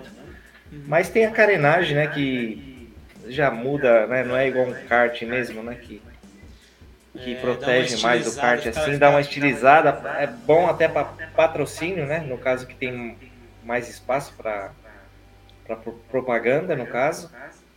Pra quem não sabe, é aquela bolha bem grandona assim por É. cima. Isso, que antigamente ela era de fibra, como quebrava muito e ela era muito cara. Acho que o Felipe que trouxe a ideia de fazer ela de plástico, que ela dura muito mais. Às vezes num totó, numa batida, ela bate e volta, né? Dificilmente acaba estragando, né? Mais fácil estragar o kart inteiro do que aquela bolha. Não, se, se estragar a bolha, o kart não tem mais conserto, viu? Porque Não, normalmente volta. pegar o piloto, dar uma amassada e. É, então. Mas é uma categoria muito boa, assim, tipo, principalmente para quem sai do indoor. É praticamente a categoria de acesso, assim, que o pessoal quando vai pro Você acha que a profissional acaba. transição pro, pra Pro 500 é o melhor caminho pra quem tá no indoor? Eu acho que sim, porque não, não dá tanta diferença, assim, de, de equipamento, né? Até a motorização é parecida, né? É, Você acha que é me- melhor um Pro 500 do que um F4? Porque o F4 acho que é mais leve, tem muito mais. É, ele, ele é fica mais aberta, rápido, né, né? É, é aberto para quem não tem tanta experiência, não seria muito bom. Eu aconselharia mais ir por um Pro 500 que, por conta da carenagem, ele protege um pouco mais. Para quem gosta de andar, usar muito borrachão, é, seria o Pro 500. Agora, para quem não passa limpinho, pode ir direto pro F4, que já é um kart mais rapidinho, é mais gostoso também, só que já não tem essa proteção, né? É, porque a gente vê assim, é, tava conversando com, com- em outros convidados, a galera sempre reforça que, pô, eu acho que o boom da, da, da Pro 500 dá-se ao rental kart. Com né? certeza. Falando assim, o rental kart É. indoor. É, porque a galera que veio, que, meu, tô andando bem, tô andando bem, quero algo a mais, foi para essas categorias, o F4, Pro 500, tanto que eram categorias que eram pequenas e do Sim. nada Cresceram muito. a grid, né? No caso da Pro 500, como são duas corridas, né? É, acaba dividi- dividindo o piloto, divide é, o gasto, né? Acaba não ficando tão caro, né? Mesmo dividindo ainda o preço que tá jogo de pneu aí subiu pra caramba, o pessoal tá reclamando um pouquinho, mas acaba andando. E a categoria de kart que quanto mais o kart anda, mais acelera, mais gasta, né? Acaba ficando mais- muito mais caro. E aí depende do bolso de cada um e do patrocínio que tiver, né? Sim, né? E, e, assim, eu acho que é uma categoria bem justa, né? É bem equilibrado. Bem equilibrada, tem, pô, tem provas de longa duração, que, pô, tem que fazer ali uma estratégia, tem que ter um jogo de equipe, você consegue trocar mais de uma vez, às vezes, de piloto, Sim, né? Então isso facilita bastante para a inserção de pilotos que, tipo, querem testar algo mais profissional, algo mais rápido, algo novo, ou até uma Sim. preparação para as 500 milhas profissional, né? Que é uma, Sim. uma baita de um evento. é exatamente isso aí. É o que o pessoal faz, né? Sim, sim. É, Mas eu, eu acho legal isso de, de, de, de ser uma categoria bem parecida, né? Há- Há há um tempo atrás, eu não sei se você vai se recordar, o, na, na Granja Viana tinha o tal do Super Kart. Super Renton. Superkart, Superkart e depois o Parolin teve também, né? É, eu acho que foi. É, primeiro veio o Parolin, depois veio o Superkart. Sim. Que, que é, o Parolin era. Puta, animal. Só que era Sim. muito caro, né? Batia. Qualquer coisinha tinha que até assinar um termo, termozinho lá se batesse forte, né? Tinha que Não, pagar é, um valor a que uma mais. vez corrida com chuva lá e aí o cara simplesmente não conseguiu virar, porque tava no, no lugar errado, tá fora do trilho, meu, estampou o kart lá, meu, chegou a conta ele falou, nossa. É, então. vou." O kart é muito. A manutenção daquele kart é muito cara, né?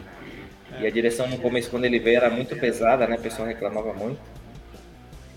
Mas tinha regulagem, tinha, tinha mais regulagem de banco do que um Chevette, cara. É, tinha. Regulava pedal, regulava banco, acho que volante também. Acabou que não deu certo, né? Acabou pelo, por conta do, do valor, né?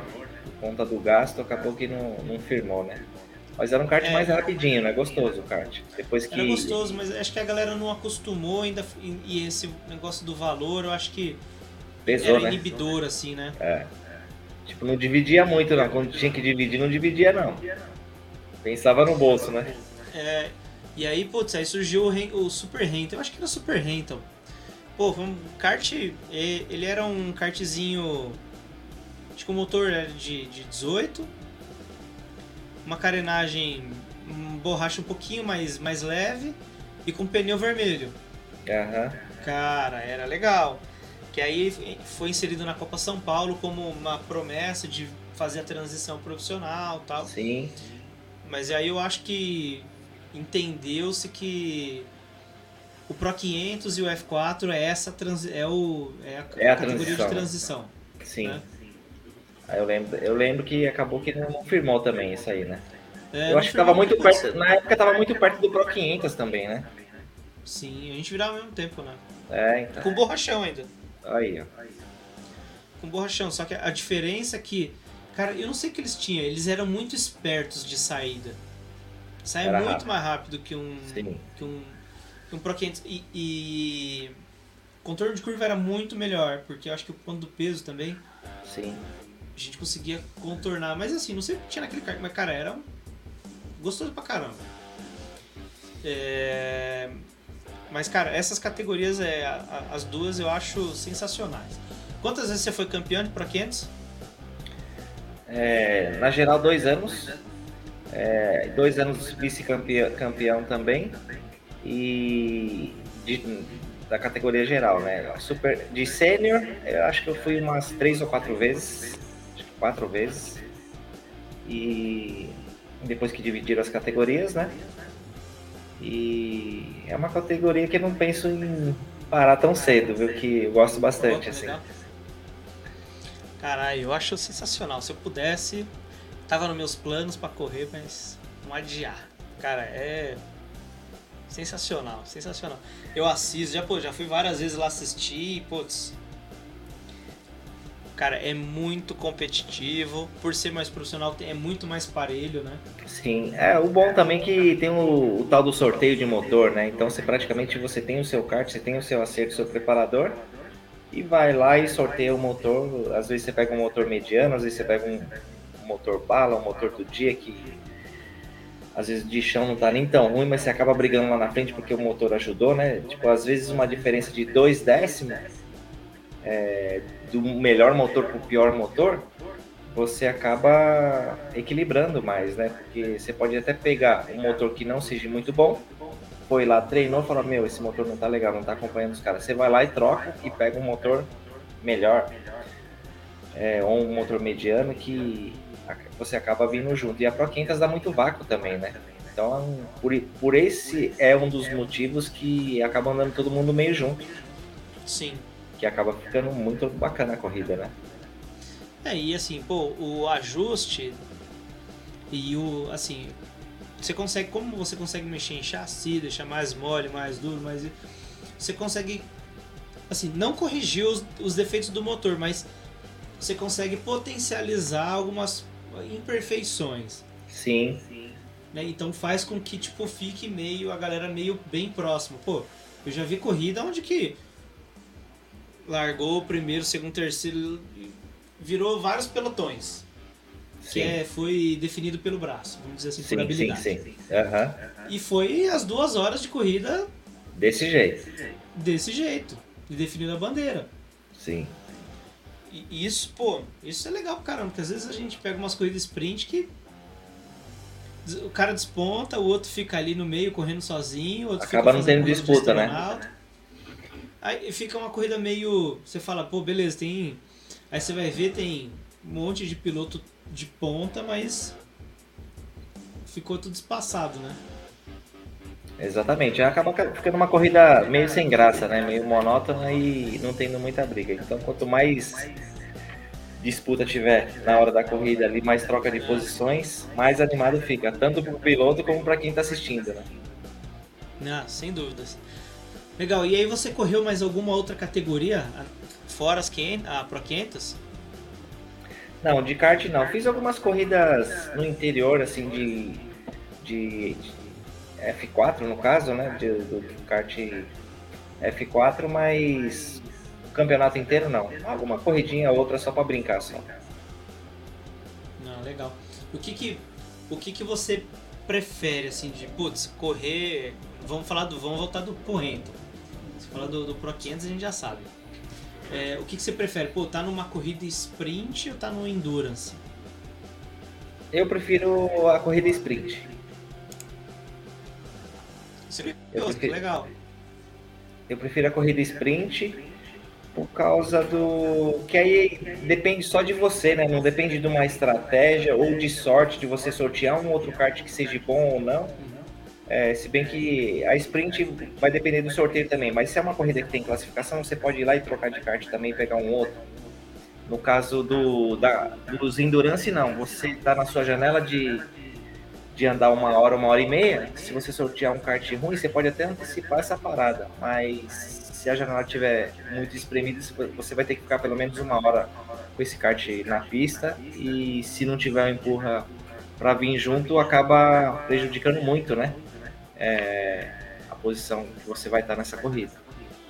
E a corrida sprint depende mais de você, né? Se acontecer alguma coisa que você fez errado, foi você que fez e a responsabilidade é sua. Quando envolve muitos outros pilotos, envolve estratégia, cronômetro, né?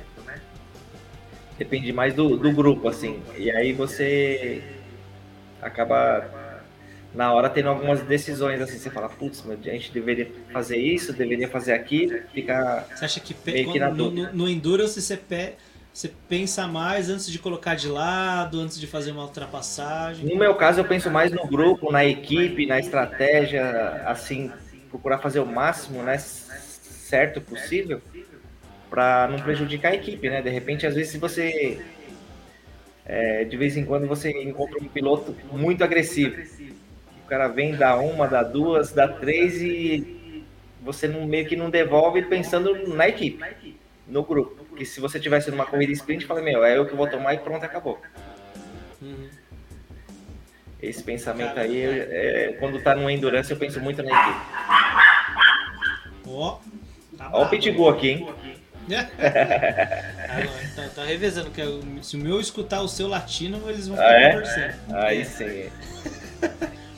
Mas legal, cara, é interessante porque assim, eu, eu prefiro já o Endurance. É. Mas, mas por conta de aprendizagem. Sim. Eu, eu acho que eu aprendo e eu me evoluo, eu evoluo melhor no Endurance do que numa corrida sprint. Por exemplo, hoje o meu, digamos assim, meu, o meu track record é mais ir pro ir pro Endurance para me aplicar na sprint. Entendi. No, no prefiro, Endurance tipo, você pega mais experiência, no caso. Ah, sim, porque assim, por, é, por exemplo, é, vou estar na pista lá, pô, vou, eu vou encontrar você na pista, eu vou encontrar o Johnny. Sim. Eu vou encontrar. Uma hora você vai estar com kart bom, outra hora não, outra hora você vai ser ultrapassado, outra hora você vai ultrapassar, né? Sim, Nesse caso. E aí, pô, é aquela coisa do. O que, que ele tá fazendo de diferente? É o que você falou no começo, mano, observar. Sim. Né? Pô, quero observar e ver o que que, o que, que faz diferente. E, pô, e às vezes você consegue aplicar na hora, você tá dentro da pista. É. é nesse caso aí é você acaba encontrando várias vezes com vários pilotos, né? Mas para quem é mais experiente, né, não vai aprender muita coisa. É. Mas, meu, toda corrida você vai você vai aprender alguma coisa, você vai tirar algum proveito de, de experiência, assim, vai guardar pra você. Sempre vai estar aprendendo. Vídeo último Endurance, né? O pessoal andando na contramão. Você viu? Ah, cada uma, né? mas, mas, assim, pô, eu não julgo, né? Mas é... o que, que a gente aprendeu? Coisa pra caramba. Até pra um cara experiente que dá curso, dá aula, assim, né? Giovanni. Tamo Sim, junto, olha mas... só, pra você ver. Não é? é tipo... Ali ele tá ensinando pros alunos o que não pode. Exato. Ele ainda fez a live ainda, você viu? Cara, eu não vi essa live dele. É legal, é divertida. Mas vamos lá, vamos voltar pro Pet. Pet, eu vi seu currículo, tinha coisa pra caramba. Cara, tinha 15 linhas. Cada linha tinha assim, 3, 2, 4. Qual que foi o campeonato que você mais, assim, pô, esse foi o que eu mais gostei de conquistar, que foi mais duro, que foi mais emocionante? Olha, eu acho que o que foi mais emocionante para mim foi o primeiro brasileiro da de indoor. Que foi assim, acho que eu fui para final em terceiro e durante a corrida foi mudando, foi mudando, foi mudando. Teve uma hora que eu, eu tava na dúvida se tinha dado ou não. Se... Aí acabou a corrida, eu cheguei em terceiro. E acho que eu tinha ultrapassado. Eu tava em quarto, o terceiro passei no finalzinho. E o primeiro que tinha ganhado a corrida achou que tinha levado o campeonato, tinha até comemorado. A hora que ele olhou para trás que viu que era eu, ele balançou a cabeça que não. Aí eu fiquei na dúvida. Aí a hora que chegou no box estava aquela gritaria, todo mundo vindo na minha direção, assim, eu eu olhei pra trás, não tinha ninguém, eu falei, é eu mesmo. Aí o pessoal veio tudo abraçando, me pegando no colo, comemorando. Eu fiquei com um nó na garganta que eu não me esqueço até hoje. Eu falei, nossa, aquele dia foi inacreditável, assim. Que animal. Caramba, que ano que foi? Meu primeiro brasileiro foi. Nossa, foi antes de 2010. Acho que foi 2008, alguma coisa assim. Não lembro, não lembro ao certo. Eu sei que, assim, ó, de brasileiro, quatro anos eu fui para final em primeiro, ganhando tudo e não levei o brasileiro. Os anos que eu ganhei, praticamente eu não tinha sido o, ido para final em primeiro e acabei ganhando. tinha ido para final em terceiro, outro em segundo, outro em quinto e acabei levando o campeonato. E os que realmente eu estava muito forte, acabei não levando. Esse ano, então, você acabou com o tabu, matou ele de vez. É, esse ano eu falei, meu, não é possível. Por isso que eu, até no finalzinho, do meio da corrida pro final, o kart começou a perder um pouco de rendimento de motor, ficou fraco e começou a fazer uns barulhos estranhos. Eu falei, meu, esse kart tá quebrando, não é possível. Aí eu peguei e comecei a contornar todas as zebras, não passava em cima de nenhuma zebra. E o kart ficando cada vez mais esquisito. Meu Deus do céu. Aí comecei a olhar o tempo do pessoal de trás, comecei a olhar o tempo do pessoal da frente indo embora que eu não ia chegar mais. E. Mas já tava com a conta na cabeça, eu sabia que podia chegar até 11 primeiro ali, vamos, tava tranquilo. Vamos falar dessa final, né? Você entrou na pista, você largou de quarto Acho que é, foi quarto ou terceiro, né? Que eu, é tanta é, corrida que a gente fez lá. Eu larguei na segunda fila ali. É, eu acho que foi. Eu, eu tava dirigindo, então me perdoem se, se eu errar. Eu acho que foi quarto. Eu acho que foi quarto, sim. Eu acho que foi quarto. Eu acho que foi quarto porque você ficou por fora, a galera de dentro já te passou e aí você foi caindo. Aí você foi para quinto, sexto, aí você foi recuperando. Foi, foi, assim. foi mais ou menos assim. Aqui no finalzinho eu tava meio que administrando mesmo, que eu vi o velho Barreto ali atrás, viu o Costóia, viu o João Mauro. Meu, os caras vinham para olhar os caras com o olho tudo arregalado. Eu falei, meu, dava com a mãozinha assim, falei, meu, pode passar, fica à vontade. Não vem atrás de mim, não. não. Você entrou na pista, é. Você entrou na pista com 16 pontos, eu acho que de vantagem. Não, 30 e. Acho que 31 isso. ou 33. 16 foi o que você ganhou, foi o final. É, é isso aí. É, cara, e aí era assim. O, o, é, a vitória dava 50 pontos, né? Sim. E aí eu lembro que, tipo, o Giba e o Tom tava fazendo conta lá, e aí eu. Caramba, ele pode chegar em quase último aqui que vai dar. É. é. E, e, e, aí, putz, eu fiquei. Na minha conta era 19, era 19, mas só tinha 15. É, não, não, eu acho que poderia chegar até décimo segundo, parece que eu poderia chegar, dependendo do, de, de como se ele fizesse volta rápida ou não, né? Era dois pontos também. Mas assim, eu tava bem tranquilo, né? Tipo, só se o kart quebrasse, eu acho. Porque até na, na classificação, se eu, se eu visse que eu tivesse pegado um kart muito ruim, eu poderia ter entrado e trocado. Mas como eu tinha feito o terceiro ou quarto tempo ali, eu falei, ah, chegando entre os 10 tá tranquilo. O medo era o kart quebrar, né? Porque não era impossível de quebrar também. Tanto é que o kart estava muito ruim. Tá. Mas assim, o que eu quero, quero deixar de observação é que assim, eu percebi algumas leituras que você fez, né? É, Sim. o- a gente até falou mais cedo, o Mated e o Shoba. É, pra quem não lembra, o ano passado o Shoba fez a mesma coisa. Sim, Ele carregou o Mated lá pra frente e depois ele tentou brigar. Que sim. é o certo, na minha É. visão. E aí, os dois foram pra frente e o Mated tava naquela. Cadê o pet? Cadê o pet? Cara, ele- na hora que ele fazia a oposta, ele, eu, eu vi ele olhando pra direita e pra esquerda. Aí ele procurando. fazia ali a, a quase negati a negativa ali e tipo, te caçando.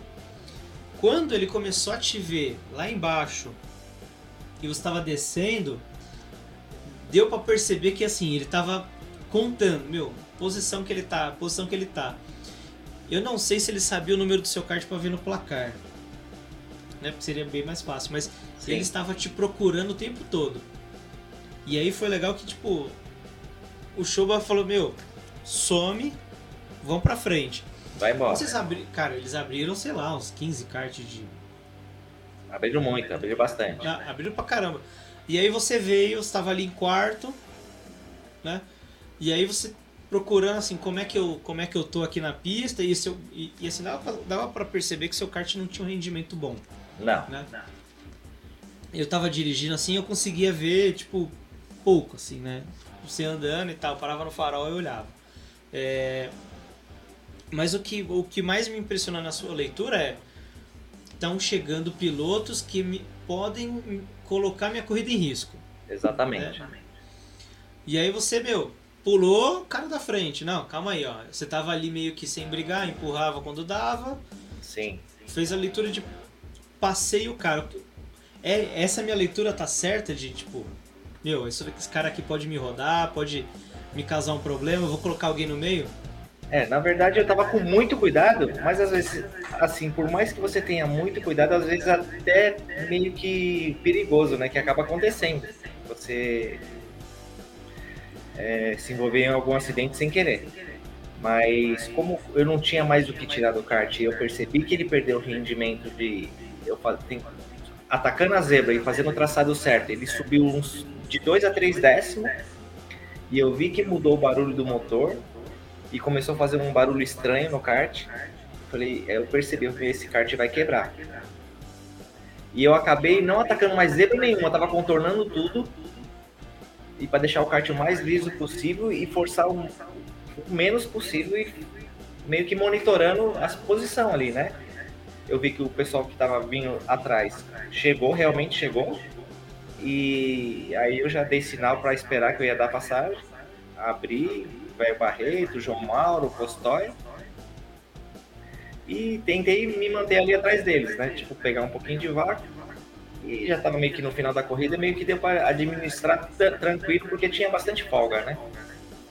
Mas se fosse mais apertado ali, ido pra final, eu teria trocado de kart. Logo quando eu saí, eu percebi que era bem fraquinho mesmo. Não podia trocar? Poderia ter trocado na classificação, poderia ter trocado na classificação. E assim, é, essa aí foi a categoria Super Sênior. Na categoria Master, que é uma das que eu gostaria de ter chegado bem, não dei azar porque eu acabei andando duas baterias seguidas, que foi a Super Sênior e depois logo em seguida a Master, já tinha sorteado o kart, já estava esperando. Aconteceu uma, uma coisa que por falta de peso, né, que fui desclassificado. É, não é muito normal de acontecer comigo por causa do de peso, assim, é raro acontecer, mas aconteceu. É, eu saí 900 gramas a mais, fui lá, é, acho que foi a, a quinta corrida da, da Super Sênior. É, fiz pole volta rápida, ganhei a corrida. acabou a corrida, subi na balança, deu 600 gramas a mais. Então perdi 300 gramas, só que eu tava todo suado e o kart já tava sorteado me esperando ali, o pessoal já tudo saindo já para ir para classificação da Master, que era em seguida. Eu já pulei no kart, falei, meu, 600 gramas dá tranquilo. Aí fui lá, fiz pole, volta rápida e ganhei a Master também. A hora que pesou na balança, faltou 200 gramas. Aí fui desclassificado. Aí já meio que fiquei desanimado porque, né, pontuação de pole, volta rápida e, e de um P1 já fez diferença. Perfeito, corrida perfeita. É. E aí, infelizmente, não deu para disputar a Master que, que eu queria estar Quantos quilos que eram? lá na frente. A Master é 80 quilos. E acabou que só deu para disputar Super Senior mesmo, mas foi, foi legal, foi bacana e é muito difícil mesmo, mesmo, né? Esse evento é bem competitivo, todo mundo se prepara bastante. É, tem que estar bem com a mão da pista, tem que estar bem focado e tem que dar um pouco de sorte no sorteio também. Senão você acaba, né? Dei- Dei bastante sorte na, na, na Super Senior, que ganhei as cinco corridas que teve, né? É, a primeira larguei em quinto, não tinha kart para, não era o mais rápido, mas consegui ganhar. Acho que duas, das cinco, duas não, não tinha kart para ganhar, mas acabei conseguindo. E as outras três peguei kart que era bem rápido e deu para fazer pole volta rápido e ganhar. Caramba, é, cara, tá extremamente competitivo. Acho que o ano passado foi o Mated que ganhou, né? Foi, foi. Cara, e ele brigando lá, você ganhando de um lado e ele brigando do outro, cara. Que assim, você conseguiu somarizar mais vitórias, né? Então acho que isso te deu te deu uma uma, Uma folga, né? Uma, uma folga de pontos assim. A gente fala folga porque não sei o nome certo, mas é tipo te deu uma, uma, uma vantagem conquistada, né? Você conquistou uma Sim, vantagem muito sim. boa. É, antigamente o regulamento da, do brasileiro não, não era assim, né? Você não levava todos os pontos com, com um descarte. Antigamente você. Se você fosse pra final em primeiro, igual eu fui, acho que durante 4 ou 5 anos eu fui pra final em primeiro, eles davam um bônus na somatória. Tipo, 15 pontos pro primeiro, 12 pontos pro segundo, 10 pontos pro terceiro. Era Então eles meio que é, diminuía muito, porque teve anos também que eu ganhei todas as preliminares e por conta desse bônus acabei que chegando quarto, quinto ou sexto, mas aí o cara que ganhou fez pole e volta rápida acabou levando o, o campeonato. Uhum. Por conta E- da final que é dobrado, né? É.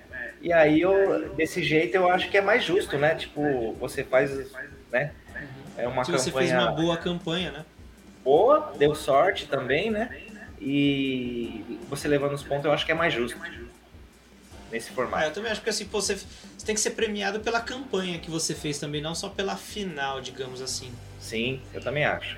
Eu É concordo. porque se, se você faz uma prova. Mano, putz, você deu azar. Quebrou o kart. Que não é, Sim. às vezes não tá na nossa mão. Na final, É, você é é penalizado. é, o, o peso da penalização fica muito forte, fica muito, muito, muito grave. É, tanto é que essa que eu tinha ganho, a 5, eu não fui campeão. Justamente por esse motivo. Eu ganhei a 5, só que aí ele zera os pontos e dá esse bônus de. Tô dando um exemplo, né? De 15, 12, 10, aí depois 9, 8, 7 e vai É diminuindo. pouquinho ponto, né? É pouco, né? Aí diminui muito, né? E acaba ficando mais apertado no caso, né? Aí tudo aquilo que você fez durante o evento inteiro, ele, né, acaba diminuindo. É, porque, porque assim, é, eu acho que melhorou bastante essa questão da pontuação, porque, como eu falei, né, a sua campanha ela tem que ser mais importante. É, fica mais justo, né? Eu acho, né? Sim. E aí, meu, na, na, na- na final é o que, que, aconte, o que acontece. É uma boa administração, uma Ó, corrida... se fosse no formato anterior, eu acho que eu não seria campeão. Ah, Com certeza não, porque eu acho que eu chegaria em quarto ou quinto ali, porque aí eu ia brigar mais com os caras, né? Mas eu acho que eu chegaria em quarto ou quinto, no caso. Eu acho. aí não seria tão justo por, tipo, putz, ganhei todas, mas afinal É, cheguei em quarto. é. Aí quem, quem ganhou todas em terceiro é campeão. É, exatamente. Então é meio que um, premia uma, uma campanha meio medíocre, digamos assim. É, então, aí, imagine, eu descartar um primeiro lugar, né? E chegar em quarto na final e não levar o campeonato. É, é meio injusto, né? Meio feio. Mas legal, é. bom que mudou, bom que Sim. a galera tá evoluindo. Né? O Putinok veio aqui, ele falou das melhorias, falou que eles tinham enxergado que isso seria mais justo, né? Então é bom que tem uma evolução, né? Sim. Legal demais. Deixa eu ver quem é que tá no chat aqui, ó. Eu vi que surgiu um monte de númerozinho aqui. Deixa eu ver. Rodrigo CVV. Bati roda. No final de semana inteiro compete. Esse não anda nada. Olha só que abusado. Te pega, hein, CVV? Sem vergonha. Cleberson Félix. É mais fácil perguntar o que Nakamura não ganhou. O que, que você não ganhou e quer ganhar, o Pet? Cara, eu lembro que, eu não sei se foi 2014 ou 2013, eu acho que eu participei de 17 campeonatos. Eu acho que Quanto? foi um ano que, acho que eu participei de 17 no ano. Eu sei que nesse ano eu ganhei CPK, Mica, é, todos os outros campeonatos que eram um pouco menor, eu ganhei todos. Acho que foi o ano que eu ganhei a Pro 500 também, ganhei tudo. Praticamente ganhei tudo. Acho que só, só teve. Eu participei de 17, acho que eu ganhei 16. Nesse ano. Você Aí foi eu falei, meu, acho que eu tô muito exagerado. daquele ano, então. É, eu falei, meu, eu tô muito exagerado, eu vou, vou parar de andar alguns campeonatos que tô andando demais. Não tava tendo tempo para fazer outra coisa, era só correr. Eu, quem foi o cara que foi campeão desse outro campeonato aí?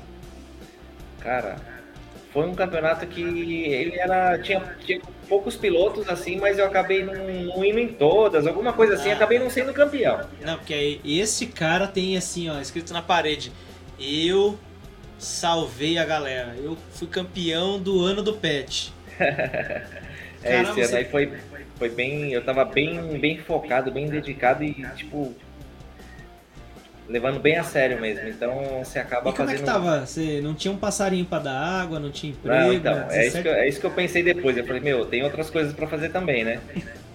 e acabei tirando o pé um pouco. Caramba, 17 campeonato, cara. Não consigo imaginar, é, é muito. É, é, é, é não é campeonato fraco assim, né? Você vê, uma mica é difícil você ganhar, uma CPK é ah, difícil você ganhar, né? Não, porque e... existem campeonatos muito fortes desde 2008, vamos dizer existe, assim. Existe, Muito fortes. Sim. Mas, mas atualmente é, eu acho que nunca, nunca teve um nível tão, tão forte igual está hoje. É. Até o próprio brasileiro, eu acho que de todos os anos, é, de todos que eu participei, é o ano que teve mais piloto de alto nível, assim. Ah, eu também acho, cara. Acho que todas as equipes vêm se aperfeiçoando, melhorando. É, antigamente você não ouvia falar, hoje você, o pessoal tá dois meses antes, os caras tá pre se preparando pro brasileiro, né? Você não ouvia falar isso, né? Não, a galera chega aqui em São Paulo, já tá começando a correr os campeonatos é, regionais para saber o que, que, que, que, tem que fazer, se enturmando para ver se tem algum segredo. É. Não, é, nesse evento mesmo eu já estava ouvindo lá falando, eu vou, vou, me preparar mais, vou começar a andar mais em outros campeonatos, me preparar mais para o brasileiro do ano que vem, olha para você ver como que tá. Né? Então tá bem sério o negócio. Caramba. Não, eu acho que eu acho que assim, inclusive, é, eu sei que a gente está falando de rental kart, mas eu acho que inclusive a gente não demora para ter um monte de cara saindo para outras categorias profissionais e um monte de nome indo para para por exemplo, a gente tem F4 agora, a gente tem vai ter Stock Light, tem Sprint, acho que não vai demorar muito para explodir essa bolha de pilotos que saíram do rental começar, né? A gente é. tem o Kleber Barcelos aí que é um puta de um exemplo pra gente que é possível. Sim. É, na verdade, para o pessoal, vontade não falta, né? O que falta ou é a própria condição financeira ou o patrocínio que, que é o principal que, que o piloto tem que ter, né? Que é muito difícil também de conseguir. Mas não é impossível e dependendo da trajetória que, que tiver, ele consegue, né? Kleber aí de exemplo, igual você citou aí, E outros pilotos mais que eu, que eu vi também que conseguiram chegar no profissional no carro ou nos fórmulas também. A gente tem os reis aí que estão Sim. pra caramba. Eles estão no caminho, já estão bem, bem encaminhados, né? Sim, pra caramba. Cara, e, e- eu acho que vai ser muito em breve, acho que não vai demorar muito não. Tipo, acho que no uns dois aninhos aí a gente já vai ter esse, esses nomes assim. né? O Rental Kart ele tá muito em evidência, né? Tanto que pô, a gente vê aí vocês dois representando toda essa galera de esse monte de piloto aí, cara, em cadeia nacional. Mostrando Sim. lá que, meu, é um negócio competitivo e tal. E eu acho que, né, acho que pra quem viu o, viu o vídeo do Serjão, não sei se chegou a ver do kart pesado. Não, não vi, não vi. re- Respeit, respeitem o kart. Ah, vi, vi, vi, vi, vi, vi. Lembrei Cara, agora. Foi animal, cara. Eu Foi animal que- isso aí, eu Eu acho gostei. que é aquilo, né? Cada vez mais as pessoas estão. É, an- antigamente tinha um pouco de discriminação sobre o rental, sobre o indoor, né? Mas aí o pessoal hoje acho que tá vendo com outros olhos que o nível tá muito alto e alguns pilotos que aceleram realmente às vezes vêm andar e, e vê que se não treinar e não andar e não acompanhar, não vai andar junto não. Você acredita que isso tem um peso das 500 milhas profissional, de que quando os pilotos pro encontram os, os granjeiros, digamos assim, tem um certo trabalho, você acha que eles respeitam um pouco mais? Eu acho que depois dessa história aí dos granjeiros, né, do pessoal que está acostumado lá, dos indoorzeiros e tal, é, acho que surtiu um pouco de efeito sim. O pessoal já começou a olhar com outros olhos e falou: Meu, eu acho que é, o indoor ou os karts de aluguel o pessoal tá levando mais a sério, estão se dedicando mais. E, e é um passo, né? O kart indoor é um passo grande pro, pro cara que quer evoluir no, no kart profissional. né? É, legal, porque assim, eu, eu não tinha parado pra pensar nisso, mas durante a pandemia teve. Pô, todo mundo parou de correr, né? Muito, galera, não, pô, não pode correr e tá, não pode correr. E aí todo mundo foi pro automobilismo virtual. Muita gente os- foi. Os, os profissionais chegaram no automobilismo virtual, descobriram que eles também tomavam pau lá. Sim. E aí a galera, eu, putz, eu lembro de, de alguns pilotos, tipo, nome de Fórmula 1, fala, pô, tô cansado de tomar pau, eu vou pra Granja Viana, eu tomo pau, venho aqui pro simulador, eu tomo pau. Pô, esses Mudou- caras foram mudou o cenário, né? tomar pau, ferrou. É, mudou o cenário, né?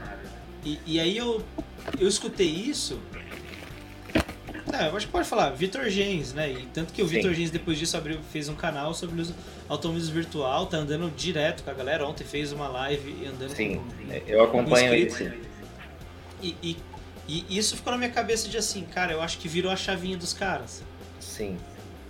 É, o, o virtual, no caso, eu acho que tem que ser bem dedicado, né? E como toma muito tempo, muito, de muito treino, tem que é, praticamente todo dia treinar e participar de corrida e de, de vários campeonatos para você chegar num nível bom.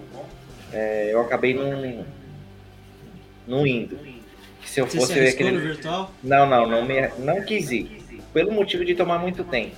E ou você faz bem feito ou você não faz. E eu acabei optando por não, por ter outras coisas profissionais para fazer, né? E, e levar mais a sério o lado profissional, assim, porque por conta de tomar muito tempo, né? E aí eu ia querer fazer muito bem feito o, o virtual e disputar com o pessoal de ponta. E eu sei que consome muito, né? O tempo tem que ser muito dedicado para chegar nesse nível. Não, pra caramba. Pra caramba. Não tenho dúvida, porque, cara, a galera que treina é 10 horas por dia, 5 É. horas por dia, é absurdo. E, e tendo que ter um equipamento bom também, né? Competitivo Sim, que, Um baita de investimento. é, que o investimento não, não é pouco. Não, não é. Dá pra fazer um brasileiro de, de, de F4 tranquilo com trailer. É, aí sobra, viu? E- Equipamento de ponta é a sobra. Boa. Pet, deixa eu te colocar nas sinucas de bico aqui que você tá muito tranquilo aí. Parece que você tá Manda no aí. sofá da sua casa aí, viu? Tô tranquilo aqui em casa. Hoje tá. Pet, que, assim, qual a sua experiência? O que, que você acha que ainda falta pro, pro kart indoor ou pro rental kart pra gente, tipo, sei lá, alcançar uma maturidade que, que, que, meu, seja exemplar mundialmente. É claro que assim, como eu falei, a gente já tem um destaque, né? Mas assim, sempre ainda tem aquilo, aquele pelinho. O que, que você acha que é. Que assim, o que falta e o que, que você acha que. Qual é o caminho que a gente precisa trilhar? Olha, é, eu acho que o que faltaria aqui, na verdade hoje tem, né? O campeonato mundial, né? Eu acho que teria que fazer um campeonato mundial mais forte, né? É, os pilotos, mais pilotos daqui disputando e mostrando lá fora também que, que a realidade que, do nível que nós estamos hoje no indoor, né? E em outros países você, você vê mais competitividade e mais incentivo sobre esse campeonato que tem lá fora. Que no caso aqui praticamente não, não tem né, uma preparação para esses pilotos especificamente, igual teve o Endurance que deu para andar lá em Las Vegas, né? Teve o de Paris, né? Que já, já é um começo, né? Mas eu acho que é pouco ainda. É, como o nosso nível está muito elevado, eu acho que a gente né, já teria que estar um passo à frente para estar tá fazendo corrida lá fora, mesmo sendo acho que de indoor. Tem mais intercâmbio. Também o intercâmbio, né? É, acho que o próprio Gustavo Zimmermann, né, que é o piloto brasileiro que a gente andava com a gente aqui, ele foi campeão lá, né? Uma categoria e, e assim. Mas foi por conta de, de ele estar tá morando lá e acabar participando lá e, e disputou e conseguiu ganhar. É um ótimo piloto também. E só que eu acho que divulgação e incentivo, né, para os próprios pilotos aqui, é, a gente está tá meio devagar nessa parte. Entendi, pô, legal. Você acredita que um, um campeonato itinerante, por exemplo, correr Granja Viana, é, Goiânia, Paladino, Beto Carreiro, você acha que isso agregaria bastante nessa nessa nessa, nessa visão de futuro? De, oh, tanto de, de, colocar de mais agregar, eu acredito que sim. Agora, se daria certo esse itinerante, é só fazendo mesmo para a gente saber se daria muito certo ou não. Poderia ser que desse certo, né? Ou poderia ser que não. Mas tudo que de, de evento que puder fazer é, em cima do kart indoor para aparecer. Quanto mais aparecer, você vê, né? É, saiu na televisão, na Gazeta de hoje, o Johnny falando, né? Eu falando lá também sobre o kart indoor, né? Já está sendo divulgado, né? No, na TV aberta. Então já é um começo, né? Que no caso é pouco, mas é, começando desse jeito, daqui a pouco eu, já eu tá. Acho que é, eu acho que é assim, cara, é maravilhoso ter. Assim, primeiro ter vocês dois como representantes. Né? Das pessoas de carreiras exemplares, assim, apesar de ter pessoas que não gostam de um, não gostam de outro. Sim, mas pô, são tem, pessoas né? que têm carreiras assim, inegáveis, que são pilotos do mais alto calibre. É, mas, pô, tá, tá ali na boca do povo, caramba, kart. Pô, kart brasileiro, pô, mas é o kart de aluguel. Uhum. Cara, que legal. Pô, tem um cartódromo aqui na minha, na, minha, na minha vila, na minha cidade e tal. Eu acho que isso levanta uma. uma é, já é um começo, né? E quem tá ajudando a levantar essa bandeira aí também é o, é o França, né? Que anda de Pro 500 com a gente, gosta muito, é repórter faz muito tempo. E, e é um grande incentivador aí que tá ajudando a levantar essa bandeira aí e acreditando também, né? E, e é da onde que saem alguns pilotos profissionais, né? também, que, que vai para outras categorias. Talvez não muito difícil, né, chegar numa Fórmula 1, a menos que ele seja muito novinho, comece a andar de indoor, comece a andar de profissional e consiga chegar numa categoria muito mais longe. Mas o indoor é, acabou ficando assim para pilotos que já foram profissionais ou para é, pessoas que queriam muito pilotar, mas não tinham condições, né? E, e hoje em dia tem uma certa condição e acaba começando pelo indoor e acaba até chegando num, num kart profissional ou mesmo andando de carro. Mas é a porta de, de entrada aí para esses pilotos, né? O kart indoor. Legal e isso. começa a andar aprendendo, né, como que pilota, pega o gosto, acaba ficando em alguns campeonatos de alto nível, acaba ficando muito bom. Aí acha que tá pouco para ele, acaba indo para um Pro 500 F4, kart dois tempo e vai indo. Tudo depende de, de cada um e do bolso de cada um e do patrocínio, né? Sim. Legal isso que você falou, porque uma das visões que eu tenho, porque assim, eu tenho uma visão de futuro meio que o kart rental vai ser a, a, a introdutória pro cara ser profissional. E você já Sim, é, praticamente hoje eu já acho que já tá, já tá assim, né? Porque o cara que nunca andou de kart, que dificilmente ele já vai andar num, num- num F4 direto, né? Ele vai passar pelo indoorzinho, vai, vai pegar o gosto ali, né? De, de que se é realmente aquilo que ele quer ou não. Então, aí ele começa a andar de brincadeira, daqui a pouco ele entra num campeonato, acaba não andando tão bem, ele fala, poxa vida, eu preciso treinar mais. Aí começa a se dedicar, treino, começa a andar em alguns campeonatos mais fortes, né? E acaba mudando de categoria. Tudo depende da onde ele quer chegar, né? Legal. Peterson, se você fosse começar hoje de andar de kart, experiência zero, o que, que você faria? Ó, vamos lá, você, não sabe guiar, você não sabe fazer nada, mas você sabe o que, que é campeonato, você sabe tem toda essa experiência de. de, de, de, de putz, que é- são os melhores caminhos. Se fosse começar do zero, pra alguém que tá ouvindo você, o que, que você indicaria? Olha, se fosse pra mim entrar pra, pra brincar ou pra saber como que é, é o kart, eu entraria num campeonato mediano, vai.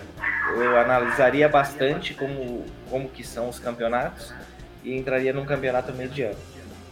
Pra começar. E depois já mudaria para uns campeonatos mais fortes, que foi o que eu fiz lá atrás, há muito tempo atrás. Eu queria saber quais eram os campeonatos mais fortes que tinha que eu queria participar. Ah, Qual, qual o melhor campeonato que tem hoje? Tal campeonato. Eu ia lá e me inscrevi e participar. Que aí você vai evoluindo.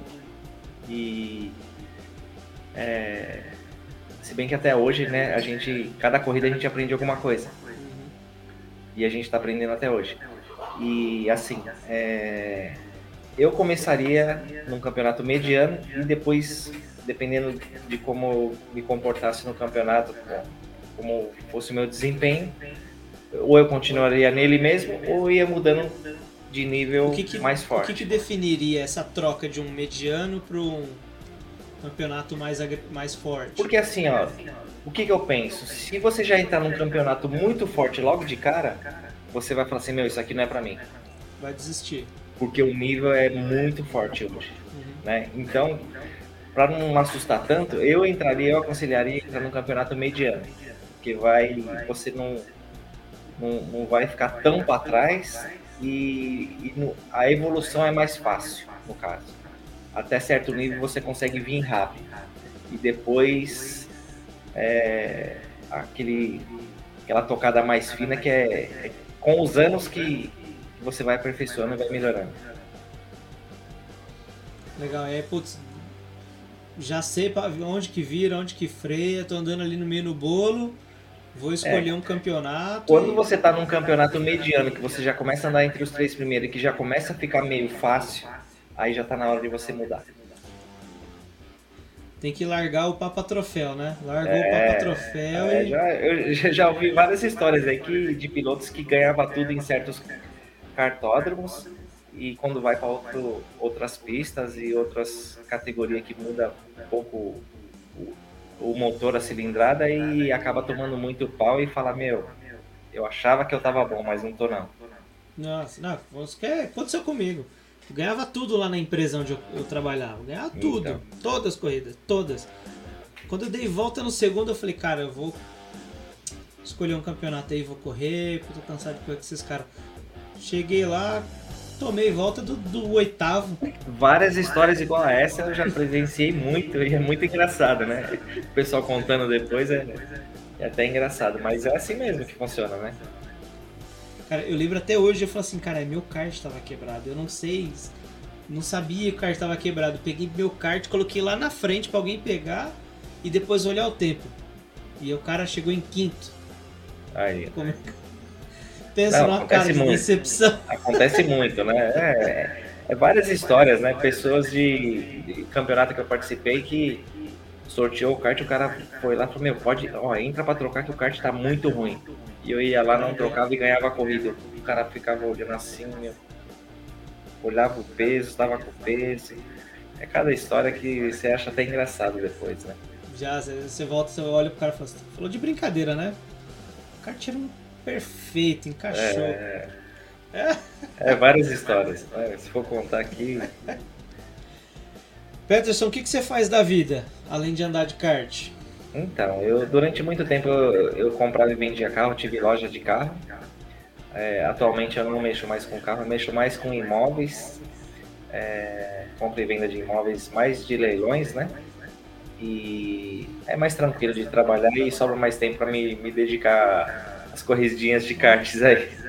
Antigamente não dava muito tempo não. É, antigamente não dava muito tempo não. Hoje eu tô mais Caramba, que da hora.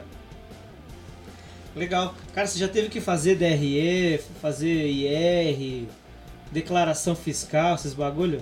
Ah, vira e mexe tem que fazer, né? Vira e mexe tem que fazer. né?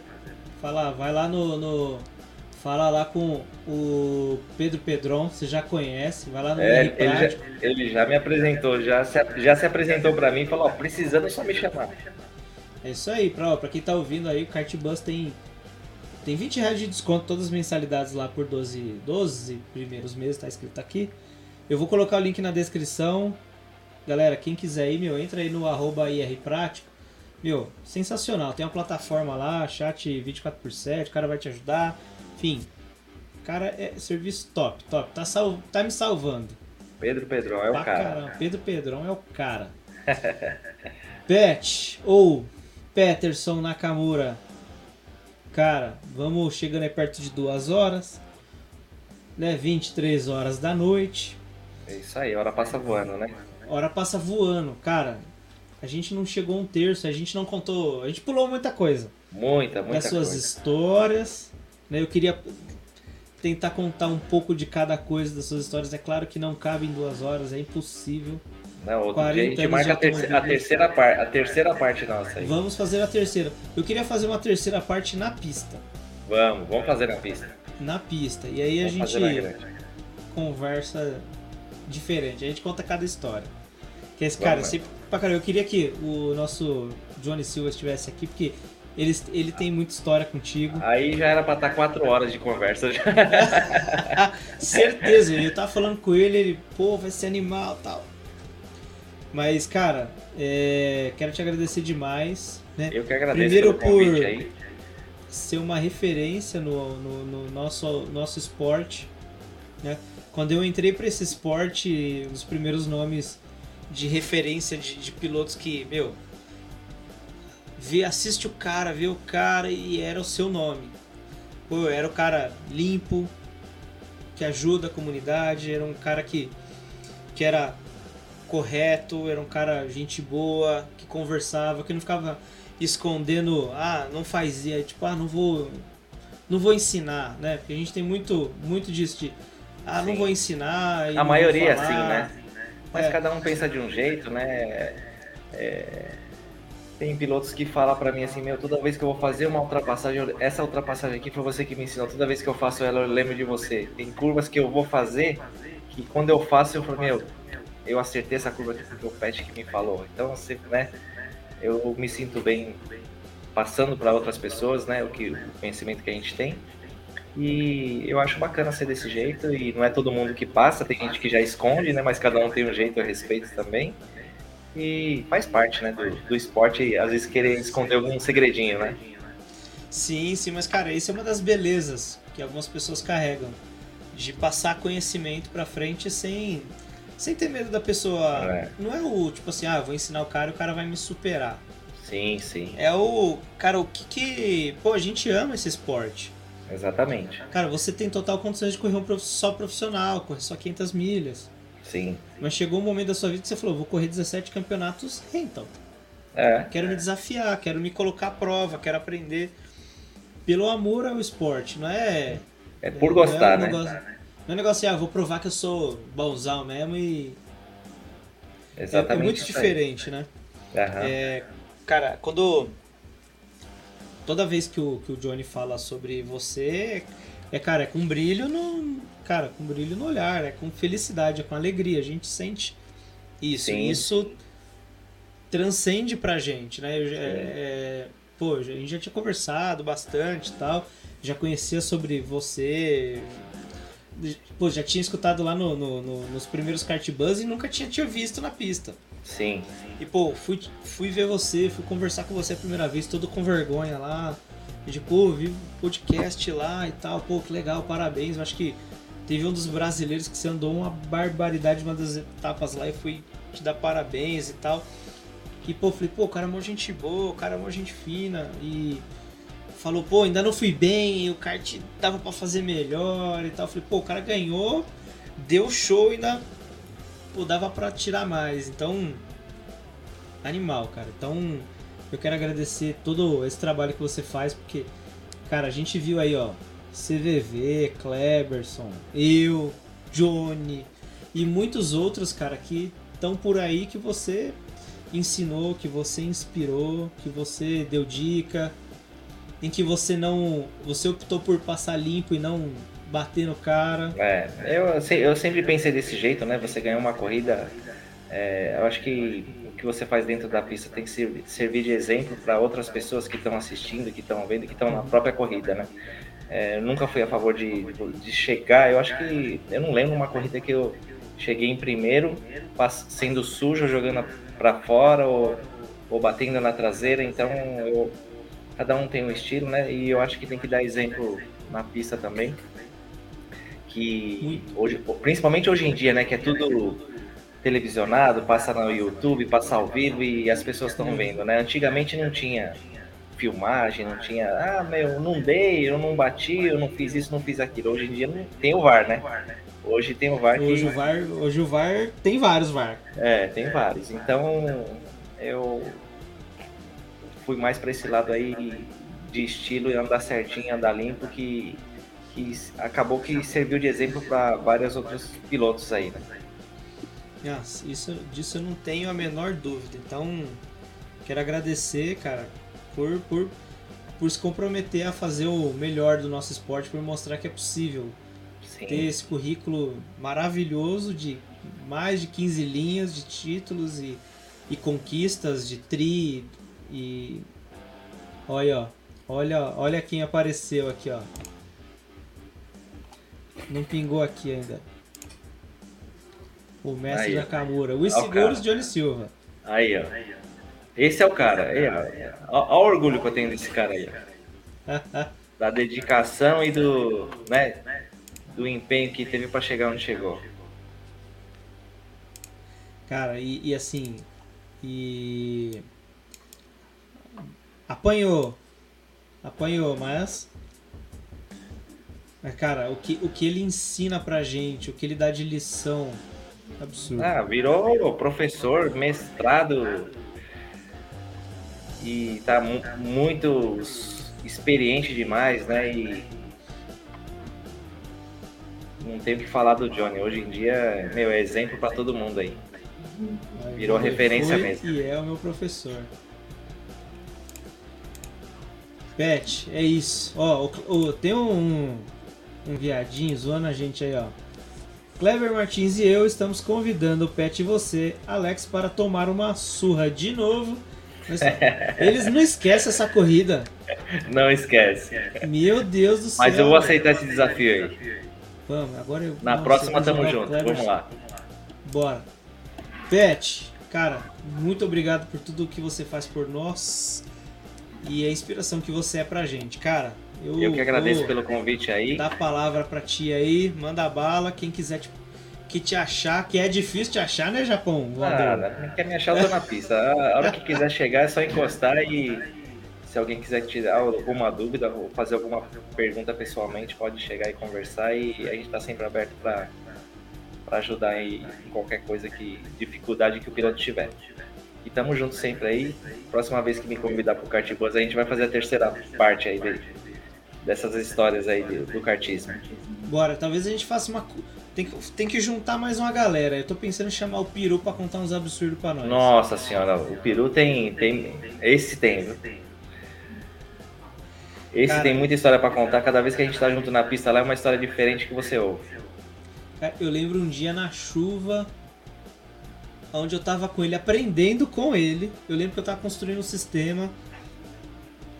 E eu fazendo ali no sistema, no Excel. e barará. Cara, e ele tudo de cabeça. Ah, essas merdas não funcionam. Tá, tá, tá. Aí começou a contar que ele correu umas corridas de 24 horas de Le Mans. Foi. Cara, cada história que ele tem. Esse é das antigas, viu? E gosta demais, viu? Pra você ver, andando acima do peso em outras categorias, ele vai como se estivesse né, no mesmo peso e disputando e não dá moleza e pega firme com, com os outros pilotos lá e gosta demais também. E é um dos pilotos que, que ajuda aí no, no meio do incentivo do, do kart também. Cara, ele é absurdo, cara. Já, e, e assim, anda uma barbaridade. Uma barbaridade. Anda muito. E não é de agora não, né? É de, de muito tempo.